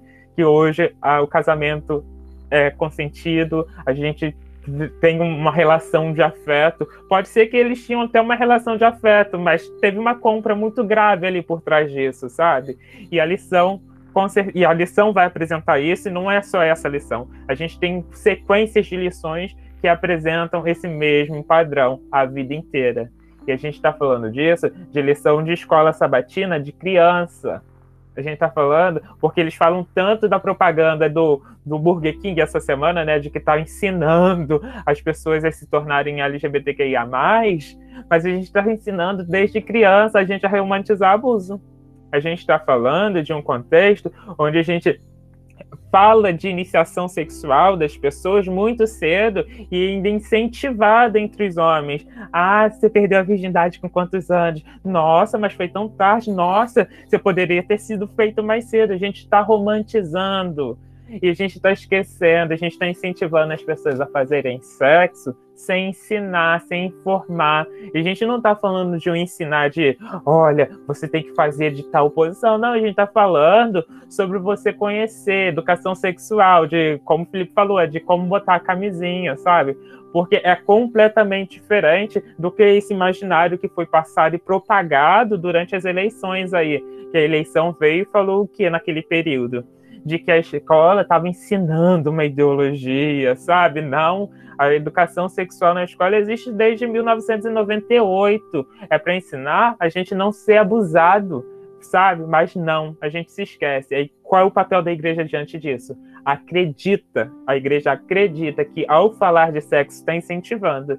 E eu quero fazer um paralelo com uma frase do texto da Laura Weaver, que ela fala assim, ela é professora de Universidade Adventista do Pacific Union College e ela tem um blog, ela é esposa de pastor, ela é formada, né, também para ser pastora, mas ela atua na área acadêmica e ela fala, né, sobre essa dinâmica de igreja, né, de tanto a igreja falar de sexo, mas não falar do sexo, que seria muito melhor a igreja falar de, de a pessoa querer um amor pro longo da vida do que ficar tentando proibir as pessoas de fazer sexo. Porque proibir de fazer sexo não vai, se, vai, vai, vai resolver nada, sabe? Não vai resolver nada. Porque a pessoa, quando quer fazer sexo, ela vai fazer. Uma pessoa que vai abusar de alguém sexualmente, ela vai abusar. Mas se você não ensinar a pessoa lá que foi abusada a reagir, denunciar, ter coragem, não resolveu de nada. Qual é o papel da igreja hoje? A gente está falando aqui o quê? Abaixa a cabeça, né? porque a gente tem que seguir o padrão bíblico. E o padrão bíblico é a gente comprar os nossos cônjuges. O padrão bíblico é a gente aceitar o abuso sexual. Ou se a gente seguir o padrão bíblico, a gente vai esquartejar no caso de, de ser estuprado, né? Porque tem lá em Juízes 19, porque tem que esquartejar. Se a gente seguir o padrão bíblico, a gente vai parar na casa do estrangeiro e vai abusar de quando o estrangeiro chega na nossa cidade. É isso, a gente tem que parar e refletir o que que é, como a Liana falou, né? A Bíblia, a Bíblia é um livro que tem coisas sobre sexualidade, mas ela não é para falar de sexualidade. Então, gente, busquem, estudem, estudem, estudem, vai fazer pesquisa, vai atrás de número, vai atrás de dados, porque sábado na igreja, sabe o que, que vai ter? Uma pessoa que vai seguir só esse roteiro, que também aprendeu esse sistema e que também não consegue questionar. Porque, como eu falei com vocês, a gente aprendeu que isso a gente só tem resposta no meio adventista, né? E a lição vem no para por aí. Ela, vocês vão ver durante a semana. E eu peço que Deus ajude vocês ilumine a mente de vocês nesse momento. É, agora, deixa eu ver quem é. É Vanessa e depois Stephanie. E é, depois bem rapidinho, que acho que o pessoal também já tá, já tá querendo, tá precisando ir, que o, domingo continua, né? A Dani tem que ir também, puxa, Dani, tá bom, mas foi ótimo já, eu sei que a gente já tá duas horas. Mas a gente vai tentar divulgar aqui o que é que foi falado. Valeu pela, pela contribuição. Eu só quero fazer uma ponte primeiro. Eu estou pensando aqui, a gente está malhando bastante. Será que tem alguma coisa que a gente consiga aproveitar? Vou falar de mais um exemplo conectado com o que a Aliana falou, mas depois trazer alguma coisa talvez que eu consiga convergir com o que a lição tentou trazer, apesar de eu não concordar com a forma como foi colocada. A primeira, sobre é, a segurança, a segurança é, a questão da AIDS, né? Então, essa frase aqui eu acho bastante problemática, que olha, o sexo seguro é a nova moda entre as pessoas inseguras, assim, essa frase, para mim, é, é, quer dizer, então, que o, se, o sexo, então as pessoas seguras fazem sexo inseguro? É, é, eu achei bem, bem esquisito isso, é, e aí, para a pessoa, como a Liana falou, né, a pessoa que tá, não tem é, um acesso a, a uma, né, uma educação mais sofisticada. mais aguçada. Né? Sofisticada, né? né? Uma sofisticação maior. Eu tive dificuldade, eu não sou, como eu falei para vocês, eu não sou de humanas, eu sou administradora de empresas, marketing, comunicação, pesquisa de mercado, comportamento consumidor. Eu fiquei lendo no começo da lição e vendo, como a Dani falou no começo, as generalizações. Então, uma hora o corpo é separado do, da alma, isso é ruim. Aí o ateísmo fala que o corpo e a alma são juntos, mas o ateísmo também é ruim. Então, qual é, segundo essa lição? Eu, eu, fiquei, eu fiquei muito, mas o ateísmo fala isso? Existe um lugar que os ateístas se reúnem e aí eles falam o que, que os ateístas acham? É, eu acho que eu nunca ouvi falar disso, né? O ateísmo não é uma religião, né? É, é, então eu achei muito, muito complicado mesmo. Uma série de palavras que eu também não tenho conhecimento pleno do que significam e assim, eu posso comprar o que está na lição ou posso não comprar o que está ali, mas não, para mim não pareceu suficiente. Agora, é, estamos aqui porque somos cristãos, né? Porque seguimos Jesus Cristo. Sim, eu acho que tem um ponto que a lição tenta trazer, apesar de um jeito bem complicado para mim, que é, é uma questão de uma promiscuidade. A gente vê, né? Aquele caso do cara que caiu da varanda ali, né? Uma história super esquisita. Tava lá embaixo, pegou uma garota de programa com os amigos, ela tava no quarto, tinha dois caras. É uma história que eu nem consegui entender. É, não é disso que a gente está falando aqui, né? É, é, é, histórias como essa, situações, né, onde um corpo é usado, né, despersonalizado para o prazer de alguém, né? Daí a mulher vem para vem lá e o cara não fala nem com a esposa estava ali embaixo é, é, é, não, não, é, não é aqui que estamos mirando o nosso caminho. O que eu quero dizer é que sim, existe, deve existir uma ética, né, ou alguns conjuntos de princípios aí bíblicos que a gente possa pegar, né, e trazer aí, aí como o Felipe falou, trazer aí para cada um com a sua realidade, com o seu como que seu corpo funciona, né, o momento que está vivendo na sua vida, essa aplicação ela não vai ser única. Então eu, eu só quero dizer assim, que eu concordo com a lição que hoje no Brasil é, o cenário também está complicado, né? Não é, não é assim. A gente não, não, não, a gente não pode exercer, não acho que a gente deveria exercer a nossa sexualidade é, usando o corpo e despersonalizando uma outra pessoa para obter o nosso, nosso prazer. Acho que deve ser por aí. Vamos ver ao longo da lição como é que isso vai se desdobrar. Obrigado, Vanessa. Agora é a Stephanie.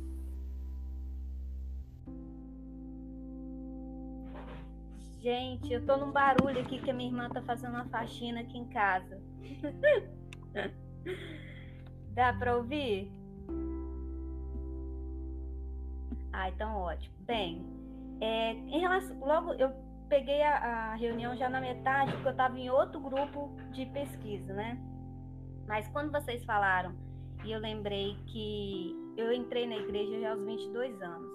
E logo depois que eu entrei, eu já entrei para o mestrado falando sobre transexualidade, como, que, como é que as empresas poderiam favorecer que as empresas contratassem esse grupo, né? E aí eu aprendi uma coisa na igreja, que quando você entra, as pessoas falam assim, que é a igreja da ciência, vai ter muito, você, a gente gosta de estudar, estudar. Só que é a ciência que fala aquilo que eles querem ouvir, aquilo que reforça suas ideologias. Quando você está estudando Butler, quando você está estudando gênero, quando você está estudando feminismo, quando você está estudando outros tipos de sexualidade, isso não é bem-vindo a ciência que a gente vê, e olha quem são os cientistas que ganham muito nome na igreja atual. É uma mulher que fala de gênero o tempo todo, reforçando o gênero. Pode ser PHD, mas mulher vai usar rosa e menino vai usar azul, tá? Sempre, porque no cérebro da menina tá isso. Como ela descobriu isso, eu não sei. Vai ter um, um, pastor que é PhD não sei o quê, mas que vai estar estudando que homem é para aquilo e mulher é para aquilo outro. Então, quando. Porque Deus fez assim. Desde o tempo que estava lá, sei lá, pintando parede nas, nas cavernas e até hoje, para esse pastor é o mesmo tempo. Tempo bíblico. Então, quando, quando você vê essa questão de ciência, Sempre pense isso. É a ciência que fala aquilo que quer ser reforçado. A ciência que vai questionar não vai ser bem vista. E você, como pesquisador, vai ser sempre questionado.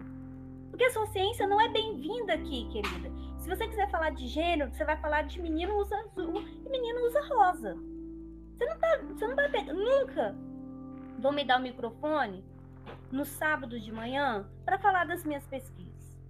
Não vão. Sabe quando eu sou convidado? Quando eu vou falar de violência de gênero. Porque violência, principalmente quando é questão do quebrando o silêncio, que eu acho uma grande ironia. Porque você reforça gênero o tempo todo, e uma vez no ano você vai fazer o quebrando do silêncio. Para quê?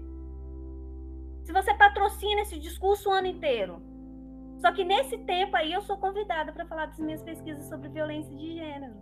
Porque nesse tempo, no único dia, eu sou bem-vinda. E olha lá o que eu vou falar. Porque se for para falar de Butler, eu não vou ser convidada. Nunca mais eu pego o microfone. Entendeu? Então, quando a gente fala sobre questões de ciência, eu sempre penso, porque eu aprendi muito rápido, que a ciência que eles querem ouvir é a ciência da ideologia. Olha, olha a apresentadora da Novo Tempo falando de gênero. Eu não tenho paciência. Eu tenho 31 anos, eu entrei na igreja aos 22, eu estudo gênero desde essa época. Quando me, quando me apresentam algum vídeo da igreja, que as pessoas sabem que eu, estudo, que eu estudo gênero, aí elas tentam me converter há 8 anos, 9 anos. Me passam um vídeo da, de uma apresentadora, eu já fico assim, lá vem merda. Lá vem merda e feia. Aí eu vou e, e coloco para a pessoa, olha, isso não está certo por causa disso, isso não está certo por causa disso. Eu tento ter um pouco de paciência, mas cansa, gente. Paciência cansa, entendeu? Cansa. Aí essa questão de gênero, de ciência, sempre é questionável. Para mim, desde quando eu comecei, entendeu? Então, a gente não pode ter muita esperança que a igreja vai usar a ciência. Hum, hum, hum. Pelo contrário, questões de gênero nos últimos anos na igreja piorou. Pelo menos na minha percepção, piorou muito.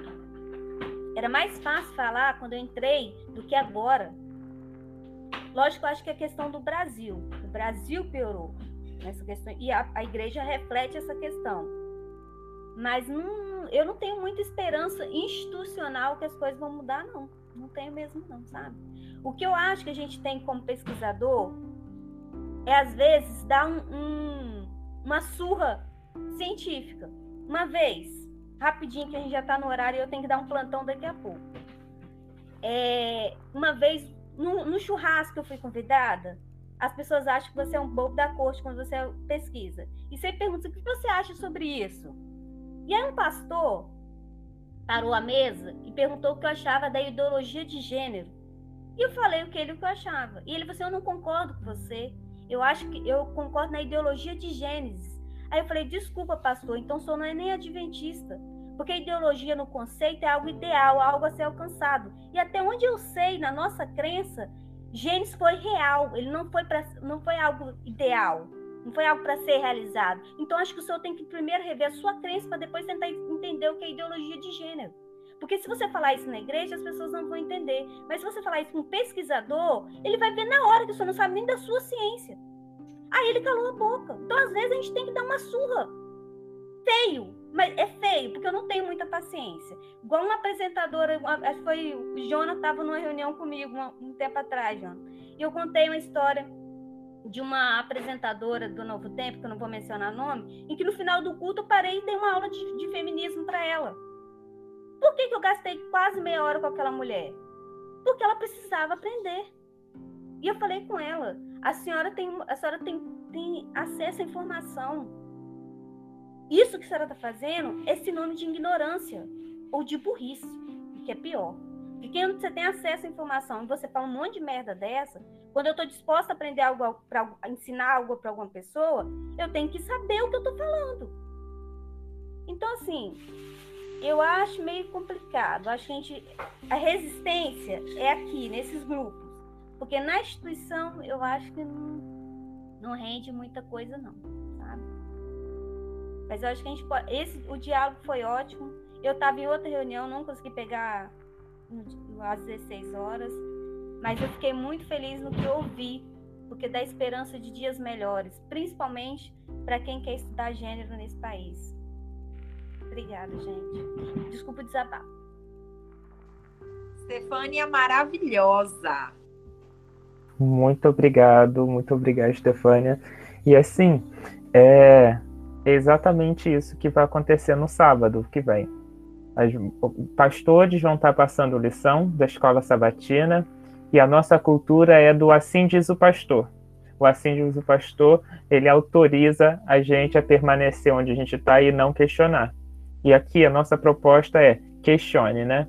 Questione, questione, questione. A gente não precisa concordar. Aqui a gente não precisa concordar com o que a igreja diz sabe? Porque a, o objetivo aqui é a gente tornar a nossa caminhada mais leve, a tornar a nossa caminhada mais leve para que quando Jesus voltar, a gente não tenha esse fardo, porque tá, que a gente aqui vai viver várias tribulações, mas tem tribulações que a gente pode evitar. E parece que tem hora que a igreja vem e taca uma, um mochilão bem pesado nas nossas, nas nossas costas para a gente carregar ao invés de caminhar junto e aliviar os fardos. Que nosso objetivo aqui, nosso estudo aqui hoje, semana que vem e durante as próximas 12 semanas ainda, seja aliviar esses fardos. Mesmo que a gente não concorde, que a gente converse. Porque o objetivo aqui é a gente não fechar nenhum, nem nadinha, nadinha. A gente não tem que concordar, não tem um certo e errado aqui. Aqui a gente só quer ampliar o debate. A gente quer conversar, dialogar até porque é impossível esgotar qualquer assunto, né? Então, que a gente esteja junto nesse propósito. E muito obrigado a todos que estiveram até aqui. E até o próximo encontro, gente. Tchau, tchau.